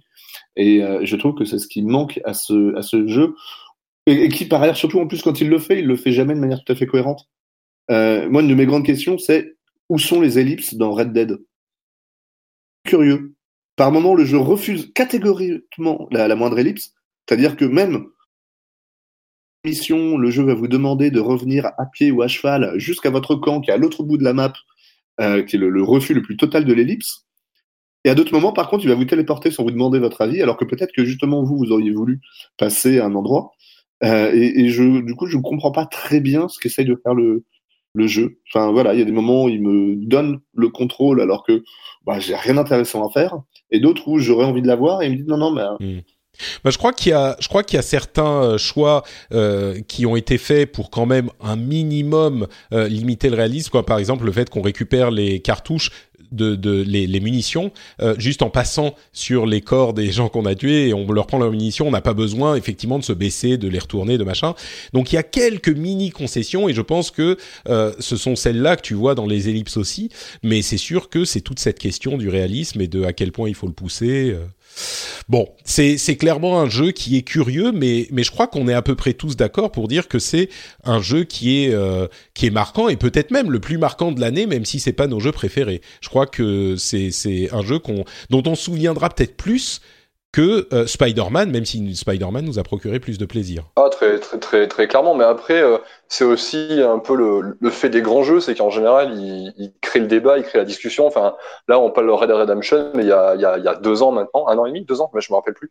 Euh, Breath of the Wild, le Zelda, c'est la même chose. Quoi. Il y a entre ceux qui euh, l'adulaient et ceux qui ont détesté l'expérience, bah, il y avait, il y avait un monde et les gens discutaient, discutaient, ils sont jamais réussi à se mettre d'accord parce que le jeu, en fait, c'est ce Zelda comme euh, Red Dead touche à des trucs qui sont, qui sont pour le coup extrêmement subjectifs. Quoi. Je, comprends qu'il y en a qui adorent le, côté hyper contemplatif de, de Red Dead Redemption. C'est juste que pour le coup, moi, c'est pas ma cam, c'est pas la cam de plein d'autres personnes mmh. aussi. Euh, j'ai l'impression bah, quand même que j'ai l'impression qu'il y a quand même un aspect plus euh, Red Dead touche à des trucs plus fondamentaux au jeu vidéo. Il touche au fun du jeu. Euh, Red, euh, Breath of the Wild, d'une certaine manière, le fait un petit peu aussi, mais il t'offre une autre forme de fun. J'ai presque envie de dire, en poussant un tout petit peu le bouchon, que le, le fun de Red Dead, euh, il est, il est limité, il est presque pas absent, mais enfin, il est euh, je ne sais pas comment le formuler. Il faudra qu'on réfléchisse encore un petit peu plus à, à, aux manières de le formuler. On dirait euh, un syndrome de Stockholm quand même. Hein. Écoute, bon, bah, j'y ai passé 50 heures, je vais l'aimer ce jeu. non, c'est pas ça. C'est que c'est que les qualités de Red Dead sont pas dans le jeu vidéo en fait. C'est des qualités qui sont ailleurs. Je, enfin, ouais, Will, tu, tu voulais ajouter quelque chose? Non, mais ça va plus loin que ça. Alors, bon, vraiment, je, je, pousse à mon tour le, le bouchon. C'est un jeu qui tue à tel point le fun euh, que il fout en l'air l'expérience de jouer à des open world qui sont sortis avant. C'est un jeu qui est très traître là-dessus. Euh, en tant que tel, il, peut être très ingrat euh, par sa lenteur, par, par les décisions qu'il prend, mais c'est également un jeu qui est, qui est, vraiment révolutionnaire sur plein d'aspects et qui, même s'il n'est pas forcément plaisant et agréable à jouer, donne un énorme coup de vieux à tout ce qui s'est fait, ne serait-ce que mm. six mois, un an plus tôt. Bah, justement, pour aller dans ton sens, moi j'ai joué après euh, Red Dead, j'ai joué à Assassin's Creed. Euh, et, et j'avais l'impression de sortir. C'était comment dire euh, T'as l'impression d'avoir conduit une vraie voiture et puis euh, de voir une, tu sais, une voiture pour enfants euh, en plastique euh, avec le, le, klaxon qui fait pouet pouet. C'est c'est, mais c'est ridicule, c'est ridicule à coûter. Et pourtant, je m'amuse dix fois plus dans Assassin's Creed que dans Red Dead. Mais il y a, c'est ah bah, impossible. Parce que t'as une grosse voiture. Parce que ta grosse voiture, elle avait pas des pneus, elle avait des, elle avait des briques et que la voiture, bah, même si c'est un jeu pour enfants, bah, elle roulait bien, quoi. non, mais c'est ça. C'est la différence entre conduire une vraie voiture et jouer à Forza 4. Tu vois, euh, conduire une vraie voiture, bah si tu vas trop vite, tu te mets dans un arbre, donc euh, tu es obligé de rouler lentement. Euh, si tu veux faire tes 10 km, ça va te prendre un certain nombre de minutes. dans Forza, tu roules quoi, tu t'amuses, tu tournes, tu fais des virages, tu fais des dérapages, et puis si tu te plantes, c'est pas grave. Je sais pas, bon, on pourrait trouver mille, euh, mille, euh, euh, euh, ah, je perds mes mots. Mille comparaisons Analogie. de ce type, analogie, merci, voilà, c'est ça. Mais, mais bon, c'est bien. On a pu quand même parler un petit peu de, de Red Dead. Merci beaucoup, Eska. Euh, tu peux dire un, un, un, mot final sur ce jeu si tu veux, et puis parle-nous encore un petit peu de Into the Bridge puisqu'on n'a pas parlé, parlé beaucoup, et puis de Dead Cells. Oui, bah euh, Red Dead, euh, je m'étendrai pas plus là-dessus. Vous en avez très bien parlé, puis on a déjà fait une émission ensemble sur le sujet. du coup, euh, non, mais voilà, ça reste effectivement, il a, il a toutes les qualités de ses défauts ou l'inverse, on sait plus trop à force. Mais c'est un jeu qui, moi, reste marquant si je, je repasse sur tous les jeux que j'ai fait en, en 2018. Donc c'est pour ça que j'ai voulu, j'ai voulu le mettre dans hmm. la liste. oui, après pour revenir sur Into the Breach, donc je vais, je vais pas répéter ce que disait tout à l'heure Epion. très bonne surprise pour moi euh, ce, petit jeu indé hein, qui a été fait par les, mêmes gars qui ont fait euh, Faster Than Light. Donc euh, je crois que le studio c'est Subset Games, il me semble. Alors, je suis pas du tout jeu de stratégie, je suis pas très très très bonne à ça, mais euh, j'en avais entendu parler encore une fois en bien. J'étais vraiment curieuse de ce que ça pouvait donner. Et euh, au final, je me suis vraiment laissé prendre au jeu. Je trouve que toute la richesse de, ce titre-là, c'est qu'en fait, une fois que tu penses l'avoir fini une première fois, euh, tu recommences le jeu. En fait, tu débloques des nouvelles armées et tu redécouvres le gameplay à chaque nouvelle partie. Et je trouve que c'est vraiment une très grosse force, c'est que les possibilités en fonction, les possibilités de gameplay diffèrent complètement d'une armée à l'autre, et, euh, et, c'est ce qui fait qu'on s'en lasse jamais en fait. Et c'est le genre de jeu sur lequel tu te dis, euh, allez une dernière partie, et en fait deux heures après t'es toujours dessus quoi. Je suis, je suis assez d'accord. Pour moi, ça a été aussi une révélation ce jeu. J'ai, euh, d'ailleurs, entre parenthèses, si vous n'avez pas entendu, j'ai fait une interview en anglais, pardon, euh, sur mon podcast anglophone Pixels euh, des développeurs de Motion Twin. et c'est hyper intéressant. On parle du développement du jeu, du game design et de la société, puisque vous le savez peut-être, mais c'est une société qui fonctionne de manière très étrange, puisque c'est une sorte de coopérative où chacun a les mêmes parts, chacun est payé pareil. Ils sont une dizaine, un petit peu plus. Et, et on parle de la manière dont ça fonctionne. Patrick, parce que euh, je, parlais de d'Into the Breach, je parlais pas de Dead Cells. Ah, pardon. excuse-moi. Euh, oui, je me disais, j'ai pas fini Dead Cells, mais j'avais pas l'impression que oui, d'accord, c'est pour ça que tu disais les armées. Ok, pardon. Euh, donc, euh, je vais aller éditer ça pour me pour me pas pour ne pas avoir l'air complètement débile. Hein, donc tout ça n'est pas arrivé, chers auditeurs. Donc continue avec Into the Breach. Non, bah t'avais fini, peut-être que tu veux parler. Oui, oui, c'est ça, j'avais fait le tour euh, très rapidement. Bah, mais donc j'avais bien compris, et c'est pour ça que moi je commençais à parler de Dead Cells. Enfin, est-ce qu'il y a... Excuse-moi, je suis rien, je suis pas attentive. bon, euh, vas-y, parle-nous de Dead Cells du coup. Euh, Dead Cells, donc, euh, donc cette espèce de, je sais plus comment ils le décrivent, roguelite Metroidvania, donc un espèce de glooby boulga de, de plein de genres différents. donc oui, Cocorico, c'est un jeu, c'est un jeu français. pour le coup, Motion Twins, ils, ils, se sont vraiment recyclés de façon très étonnante, puisqu'avant ils faisaient du jeu du jeu web euh, très grand public. Et euh, là, ils nous proposent, euh, ils nous font une proposition presque hardcore gaming de, ce petit jeu-là, un espèce de jeu hack and slash avec des avec des mécaniques de d'effectivement de, de Metroidvania classique j'avais un peu peur de ce titre-là. Euh, on me l'a offert en fait sur PC il y a un peu plus d'un an quand il était en, accès anticipé. Euh, et je me disais un peu comme Céleste, du coup je ferais comme dirait je l'achèterais peut-être euh, à la fin du podcast. Je me disais c'est pas un jeu fait pour moi parce que c'est un jeu qui va aller chercher la difficulté, le die and retry, etc. C'est pas forcément le, le genre de titre dans lequel je trouve mon plaisir. Et en fait vu qu'on me l'a offert, je me suis dit allez j'essaye. Et en fait, j'ai tout de suite adoré. Ce que j'ai, ce que j'ai bien aimé, c'est ce que disait justement tout à l'heure Jika sur Céleste, c'est qu'à chaque fois que tu fais une, une, nouvelle partie de Dead Cells, t'as l'impression d'avoir appris quelque chose. Tu ne meurs jamais au hasard dans ce jeu-là. T'es toujours puni. Euh, pour euh, t'es puni pour tes erreurs, mais t'es puni de façon très juste. Euh, le, gameplay est vraiment très précis là-dessus, je trouve. Du coup, t'as pas cette sensation de frustration que, moi je retrouve dans les Die and Retry et qui fait que j'aime pas trop ça habituellement. Du coup, euh, bah, en fait, quand tu perds, t'as qu'une envie, c'est de recommencer parce que t'as as appris quelque chose. Euh, donc tu te dis, bah, je vais pas me faire encore avoir. Et tu, tu recommences, tu recommences et t'avances de plus en plus. Et c'est le genre de jeu où, qui te pardonne rien parce que si jamais tu te reposes sur tes acquis ou que tu prends un risque mal maîtrisé, euh, bah très vite tu vas mourir et tu vas revenir à la case départ. Euh, donc euh, donc moi j'ai pris beaucoup de plaisir à jouer à ce jeu-là. En plus visuellement, je le trouve très chouette. Euh, pour pour pas faire la monomaniaque, mais encore une fois sur la musique, euh, la musique du jeu qui est vraiment très bien aussi. Enfin voilà, c'est un, un, petit jeu qui est très soigné. Ils ont énormément écouté leur communauté, surtout le contenu contenu et les, correctifs qu'ils ont pu apporter. Et je trouve que pour un, un, premier jeu comme ça, un peu en dehors de ce qu'ils font habituellement, c'est vraiment un super titre. Quoi. Ouais, j'aurais encore mille choses à dire sur Dead Cells, mais malheureusement, on doit dire au revoir à Loïc, euh, qui doit lui aussi partir. Cette émission s'allonge et vous avez déjà été très généreux avec votre temps. Euh, bah, merci beaucoup, Loïc, d'avoir été là, d'avoir partagé tes jeux. Euh, mais avec plaisir, merci pour l'invitation. C'était c'était vraiment sympa de t'avoir. Euh, donc tu dois nous quitter malheureusement, mais euh, on, on, on, a presque fini. Hein, donc euh, les auditeurs, vous ne nous quittez pas. On va parler de notre jeu de l'année. Euh, donc euh, merci beaucoup Loïc et, et bah la prochaine fois, bon bon courage avec le dentiste. Hein. Ah merci, c'est ce que je disais sur le chat, c'est comme euh, je arrive en retard, j'ai pas envie qu'il soit vénère parce que il, va mettre des trucs dans ma bouche et toi tu, tu préfères respecter et pas agacer ce, ce genre de, de personnes. Je comprends bien, je comprends bien. Voilà.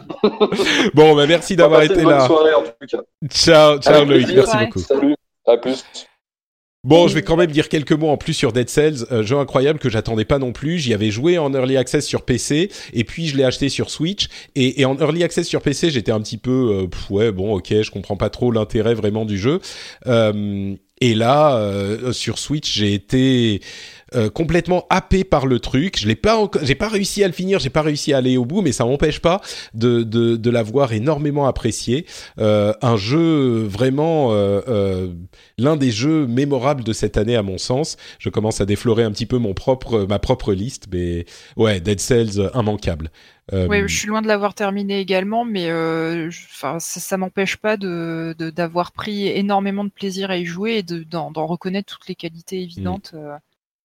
On est d'accord, on est d'accord. Et puis un jeu français, il est, c'est il y aurait mille choses à en dire, à, dire sur le jeu. Et mais bon, euh, l'épisode euh, Pixels numéro 91, puisque euh, chers amis du monde, ma, mon mon, mon, émission anglophone de jeux vidéo s'appelle Pixels, mais j'avais le nom avant que vous ne lanciez votre section du, du, monde qui s'appelle Pixels aussi. C'est juste un excellent nom. Vous direz ça à notre avocat, monsieur. Voilà, c'est ça. mais oui, donc c'est l'épisode 91 de Pixels qui est sur FrenchSpin.com ou alors simplement dans votre app de podcast. Euh, on discute pendant, je sais plus, une heure et demie presque, euh, et c'est c'est une interview vraiment passionnante avec ces gens-là. Donc je vous encourage à l'écouter si vous voulez euh, avoir un petit peu plus d'infos sur la manière dont le jeu s'est conçu et sur la manière dont la société fonctionne. Euh, ah, je voudrais en parler encore plus de Dead Cells. Mais euh, bon, Overwatch, donc euh, je le mets entre parenthèses parce que c'est un jeu qui est sorti en 2016. 16, ouais. ouais c'est un jeu qui était un de mes jeux de l'année de, de ce, cette année-là. Donc je comprends bien l'amour que tu lui portes. Mais je n'attends qu'une chose, là, il y a l'événement de Noël qui commence ce soir. Donc... ouais. Bah, moi qui ai joué euh, depuis la bêta, j'ai quand même fait tous ces événements, genre deux, trois fois déjà. Je t'avoue qu'ils n'ont plus sur moi l'attrait que, que, qu'ils avaient au départ. Ouais, Mais, forcément. Euh, hmm.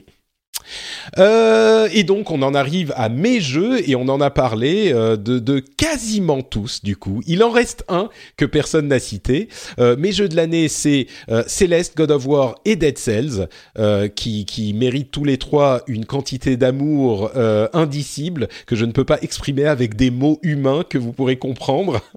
et peut-être même au-dessus des deux autres je mettrai Céleste qui est pour moi j'en ai suffisamment dit bien en début d'émission mais une expérience inoubliable et, que j'ai presque peur de trop vous vendre. Du coup, vous allez être déçus euh, quand vous y jouerez, mais mais mais vraiment, il m'a il m'a marqué également parce que j'étais tellement pas client de ce genre de jeu. Je suis pas hyper client des jeux en, en pixel art, ni des jeux rétro, ni des jeux de plateforme difficiles, ni des jeux punitifs. Il avait rien pour m'attirer. Et au final c'est quand même mon jeu préféré de l'année. Et je crois euh, quand je regarde les autres d'assez loin euh, quand j'essaye d'en donner les, mes, impressions je me rends compte que euh, comme je le disais tout à l'heure c'est un jeu qui est qui atteint une perfection dans sa conception et son propos qui sont rarement atteints dans le jeu vidéo. Donc oui clairement Céleste pour moi le jeu de l'année. Juste en dessous, God of War et Dead Cells, qui sont également deux jeux qui m'ont happé complètement et que j'ai adoré. Euh, euh, euh, deux jeux très différents et moi qui suis pas fan de pixel art j'en mets deux dans mes dans mes jeux préférés. Spider-Man qu'on a beaucoup évoqué aussi qui est peut-être un tout petit peu en retrait et également un tout petit peu en retrait mais non moins méritant Assassin's Creed que je suis le premier à mentionner et qui pourtant a des qualités assez incroyables il a aussi quelques petits défauts. Ça reste un Assassin's Creed, un Assassin's Creed amélioré depuis les traditionnels dans la même veine que euh, Origins, mais dont j'ai l'impression qu'il a souffert de la mesure des gens par rapport à Assassin's Creed, peut-être par rapport à son business model euh, en DLC dont on avait parlé par rapport à l'XP, etc. Mais mais qui n'en est pas moins un jeu vraiment généreux. Euh, plaisant, bien conçu, vaste, enfin qui n'a en fait qui, qui, qui a une quantité de systèmes différents qui viennent s'additionner, s'empiler les uns sur les autres pour proposer à tout moment quelque chose euh, de distrayant aux joueurs. Euh, il y a peu d'éléments, même s'ils sont nombreux, qui sont vraiment euh, inintéressants. C'est un, jeu qui est, pour moi, à, quelques petits détails près, une réussite incontestable. Et je suis assez surpris que le les jours, enfin, nous n'en parlions pas plus. C'est pas même une question de journaliste, c'est la communauté des joueurs n'en parle pas plus. Alors c'est marrant parce que il se retrouve quand même dans la liste, euh, je sais plus là, en cinquième dans la liste des jeux de l'année si on choisit qu'un seul jeu. Donc clairement, les gens, il a plu aux gens. Mais euh, mais j'ai l'impression que qui fait pas énormément de bruit et peut-être qu'il mérite pas parce qu'il y a juste tellement d'autres jeux intéressants. Mais euh, enfin qu'il est qu'il est un petit peu oublié dans la dans la mêlée des excellents jeux, mais mais voilà pour moi Assassin's Creed est, est clairement euh, un des meilleurs jeux de l'année. Est-ce que certains d'entre vous y ont joué peut-être? Non, après, il est sorti deux semaines avant Red Dead. Je sais pas si ça explique que juste du coup la communication autour était un peu étouffée. Un petit peu, ouais. Il est sorti quand même en, début du mois d'octobre. Oui, c'est ça, ouais. Alors, j'y ai joué. Euh, c'est vrai que je, je, je, souscris à ce que tu dis. Il y a eu un décalage entre euh, l'attente autour du jeu et la réception du jeu. Évidemment, il ne faut pas mettre ça sur le dos de Ubisoft, mais j'étais étonné de leur communication. Ils l'ont pas vendu comme un Assassin's Creed très ambitieux, ou en tout cas, s'ils l'ont fait, je l'ai pas perçu. À l'E3, par exemple, j'étais très étonné qu'il soit pas mis. Euh... Plus en avant, oui. Pourtant, pourtant, il était, il était mis en avant. Mm. Mais, euh, mais en fait, il, il, est beaucoup plus ambitieux, je trouve, que, euh, que le précédent, qu'Origins. Enfin, pareil, c'est un jeu euh, sur lequel je me suis énormément amusé. Euh, moi, franchement, la, petite limite que, j'ai, c'est le système de, euh, de en niveau. Bon, c'est un peu artificiel. Faire des missions juste pour monter en niveau. Et, euh, et surtout, le jeu est pas très bien réglé, je trouve, de ce point de vue-là. Enfin, ah, je sais pas si tu vois à peu près, mais arriver autour de 25-30 heures de jeu, certaines îles qui, euh, qui demandent de euh, monter de deux ou trois niveaux d'un seul coup, et du coup, c'est que du grind, c'est c'est lent et lent. C'est le moment où j'ai arrêté, en fait. Ouais, je comprends. C'est vrai que. C'est vrai qu'il y a cette question qui se pose forcément et qui est euh, euh, dont l'intensité est accrue par le fait qu'on peut acheter un boost d'XP. Euh, et, et, mais, mais donc on peut pas faire les quêtes principales sans faire de quêtes secondaires. Mais je crois que si le boost d'XP n'existait pas, euh, ça serait peut-être moins gênant, euh, comme, comme on en avait parlé, mais c'est vrai que même sans parler du boost d'XP, dans le plaisir de jeu, on arrive par moments euh, à des missions qui sont trop dures pour nous et donc on doit aller faire des missions annexes, on est obligé. Il euh, y a plein de jeux où c'est comme ça, mais comme il n'y a pas ce boost d'XP, ben on dit juste, bah, c'est une caractéristique du jeu et on va faire les missions annexes. C'est vrai que si vous aimez pas faire les missions annexes, bah ça va être un petit peu compliqué, mais à côté de ça, le combat est bien, le, système de mercenaires est bien, le système de culte est bien, enfin, et, et, et puis euh, il y a cette exploration qui est tellement vaste de toutes les îles où on a envie de découvrir chaque chaque chaque île a une petite histoire à elle, euh, un mini scénario à elle, et mais oui, mais je suis d'accord, il y a ce, petit bémol qui fait que euh, il est peut-être un petit peu en deçà des autres. Je suis d'accord. Donc voilà, on arrive au bout de tous nos jeux et je vous avoue que je suis assez surpris euh, de constater à quel point on a tous eu des jeux différents, on a du mal à, trouver des éléments communs. Je crois que celui, si je regarde bien ma liste, euh, qu'on retrouve dans le plus de, de listes, eh ben c'est Spider-Man, mais il n'est que dans trois euh, de nos listes. Et du coup, euh, je ne sais pas si on va pouvoir trouver un consensus pour pour établir un jeu de l'année. Est-ce que c'est un effort vain que j'ai tenté de mettre en place? Est-ce que vous pourriez trouver dans tout ce qu'on a cité un jeu sur lequel on pourrait se mettre d'accord comme jeu de l'année? C'est compliqué, je crois. Bah, moi, j'ai envie de dire Céleste parce que vous me l'avez fait acheter. Donc, ah oui, euh, mais... il bien, tu vois. mais oui, mais tu as pas joué, donc euh, c'est compliqué d'avoir ton aval sur le truc. Euh, moi, je, je, serais très heureux de donner à Céleste le titre de le jeu de l'année. Il a clairement, c'est le jeu de l'année dans mon cœur, mais tu vois, il est même pas dans la liste de, de William, par exemple. Oui, alors bon, encore une fois, la manière dont tu m'as vendu, mais le, le, le truc, c'est vrai que je cherchais un petit peu des, des jeux, euh, des jeux moins connus, euh, mais, euh, mais, mais il a, il a tout à fait sa place dans, dans, dans mon top 5.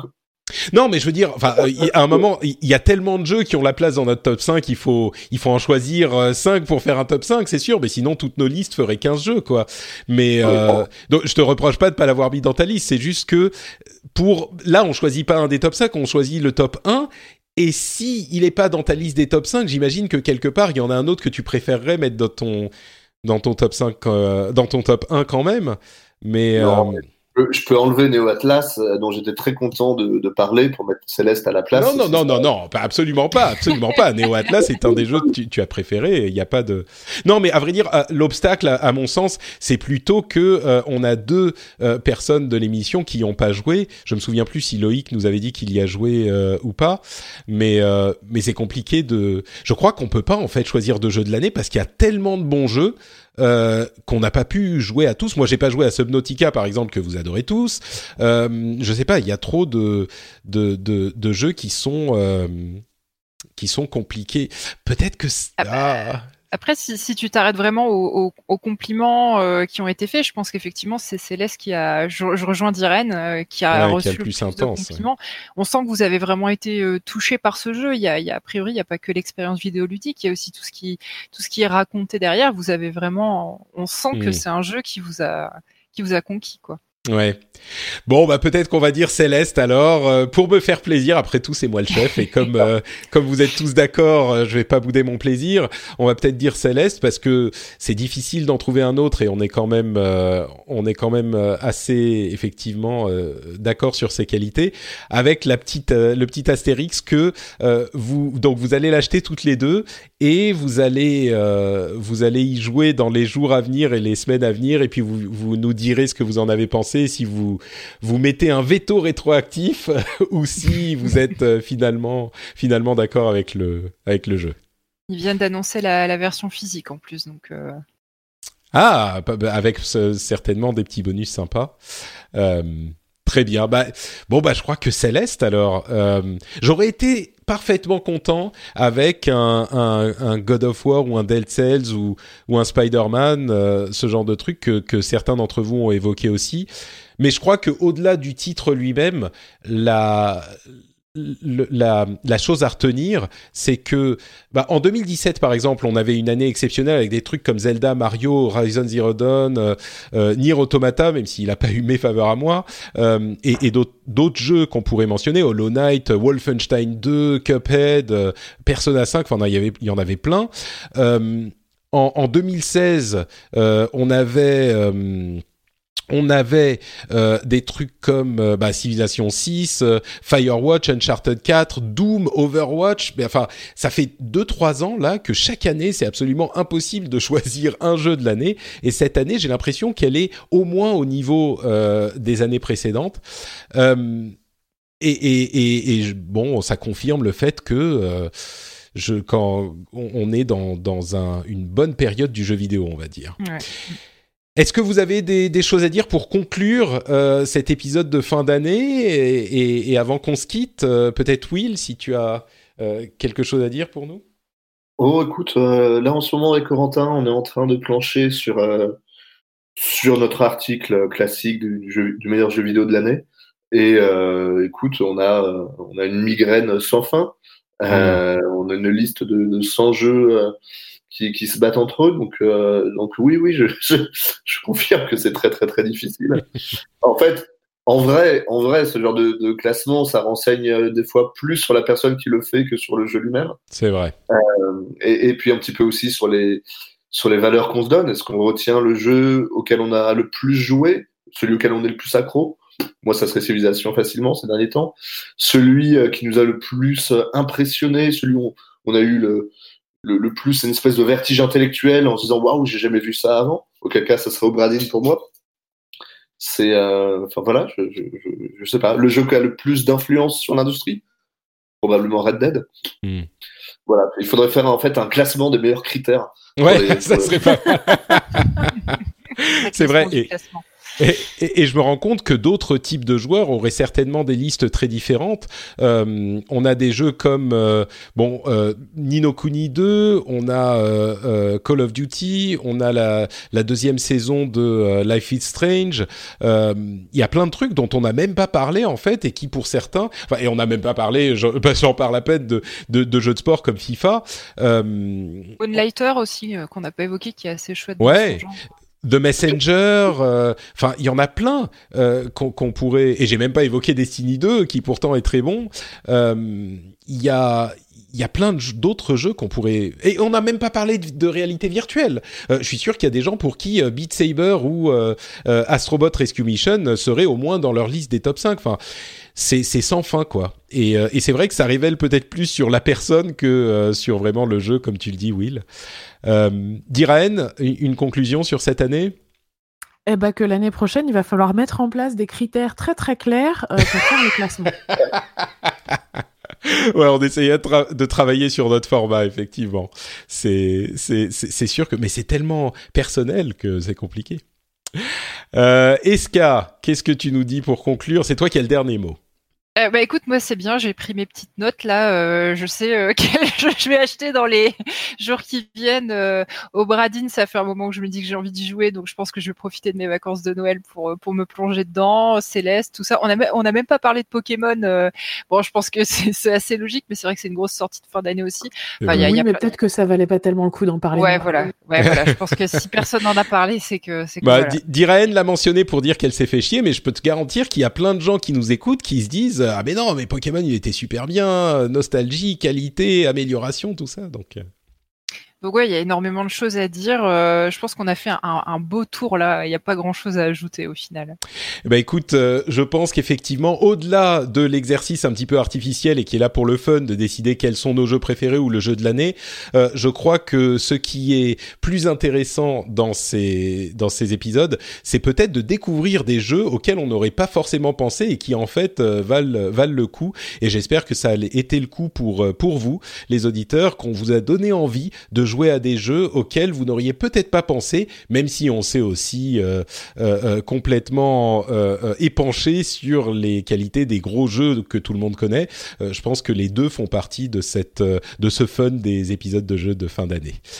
Donc, bah écoutez, ça va être tout pour cet épisode 2018. une année quand même bien remplie. Avant qu'on se quitte, je vais vous demander à chacun de nous dire où on peut vous retrouver sur l'internet. Will, vas-y, dis-nous tout.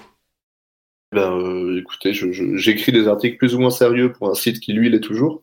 Euh, donc Le Monde. Sinon, vous pouvez me, suivre si vous avez vraiment que ça à faire sur, euh, sur Twitter.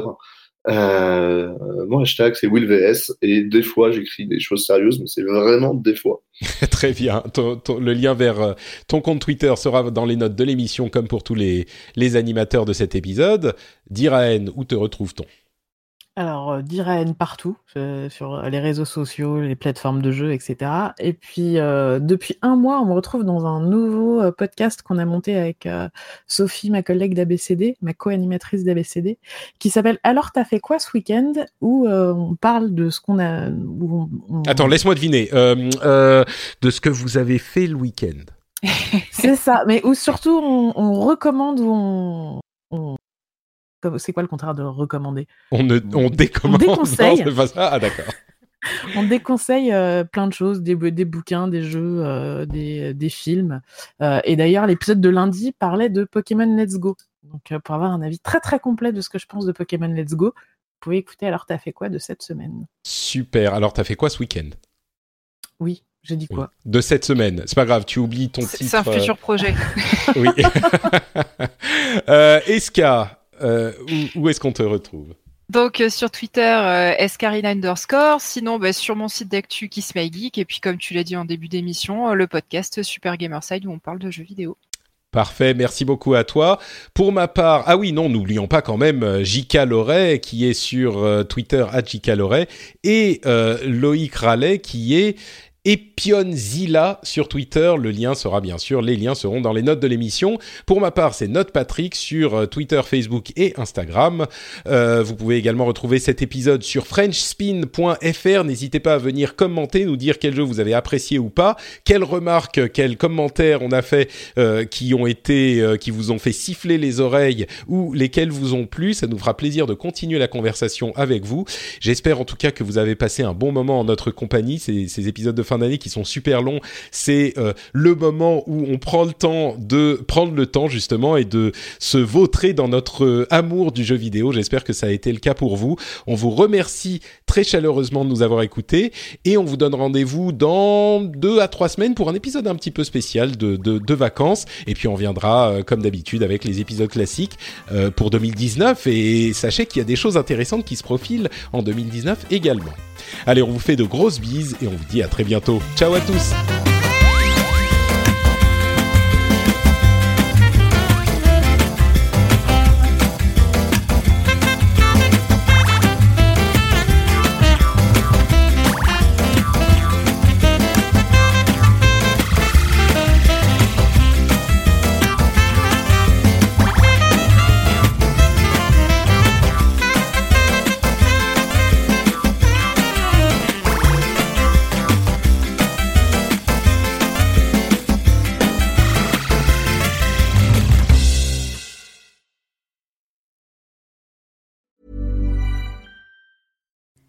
Hi, I'm Kara Berry, host of Everyone's Business But Mine, and I am an all inclusive addict.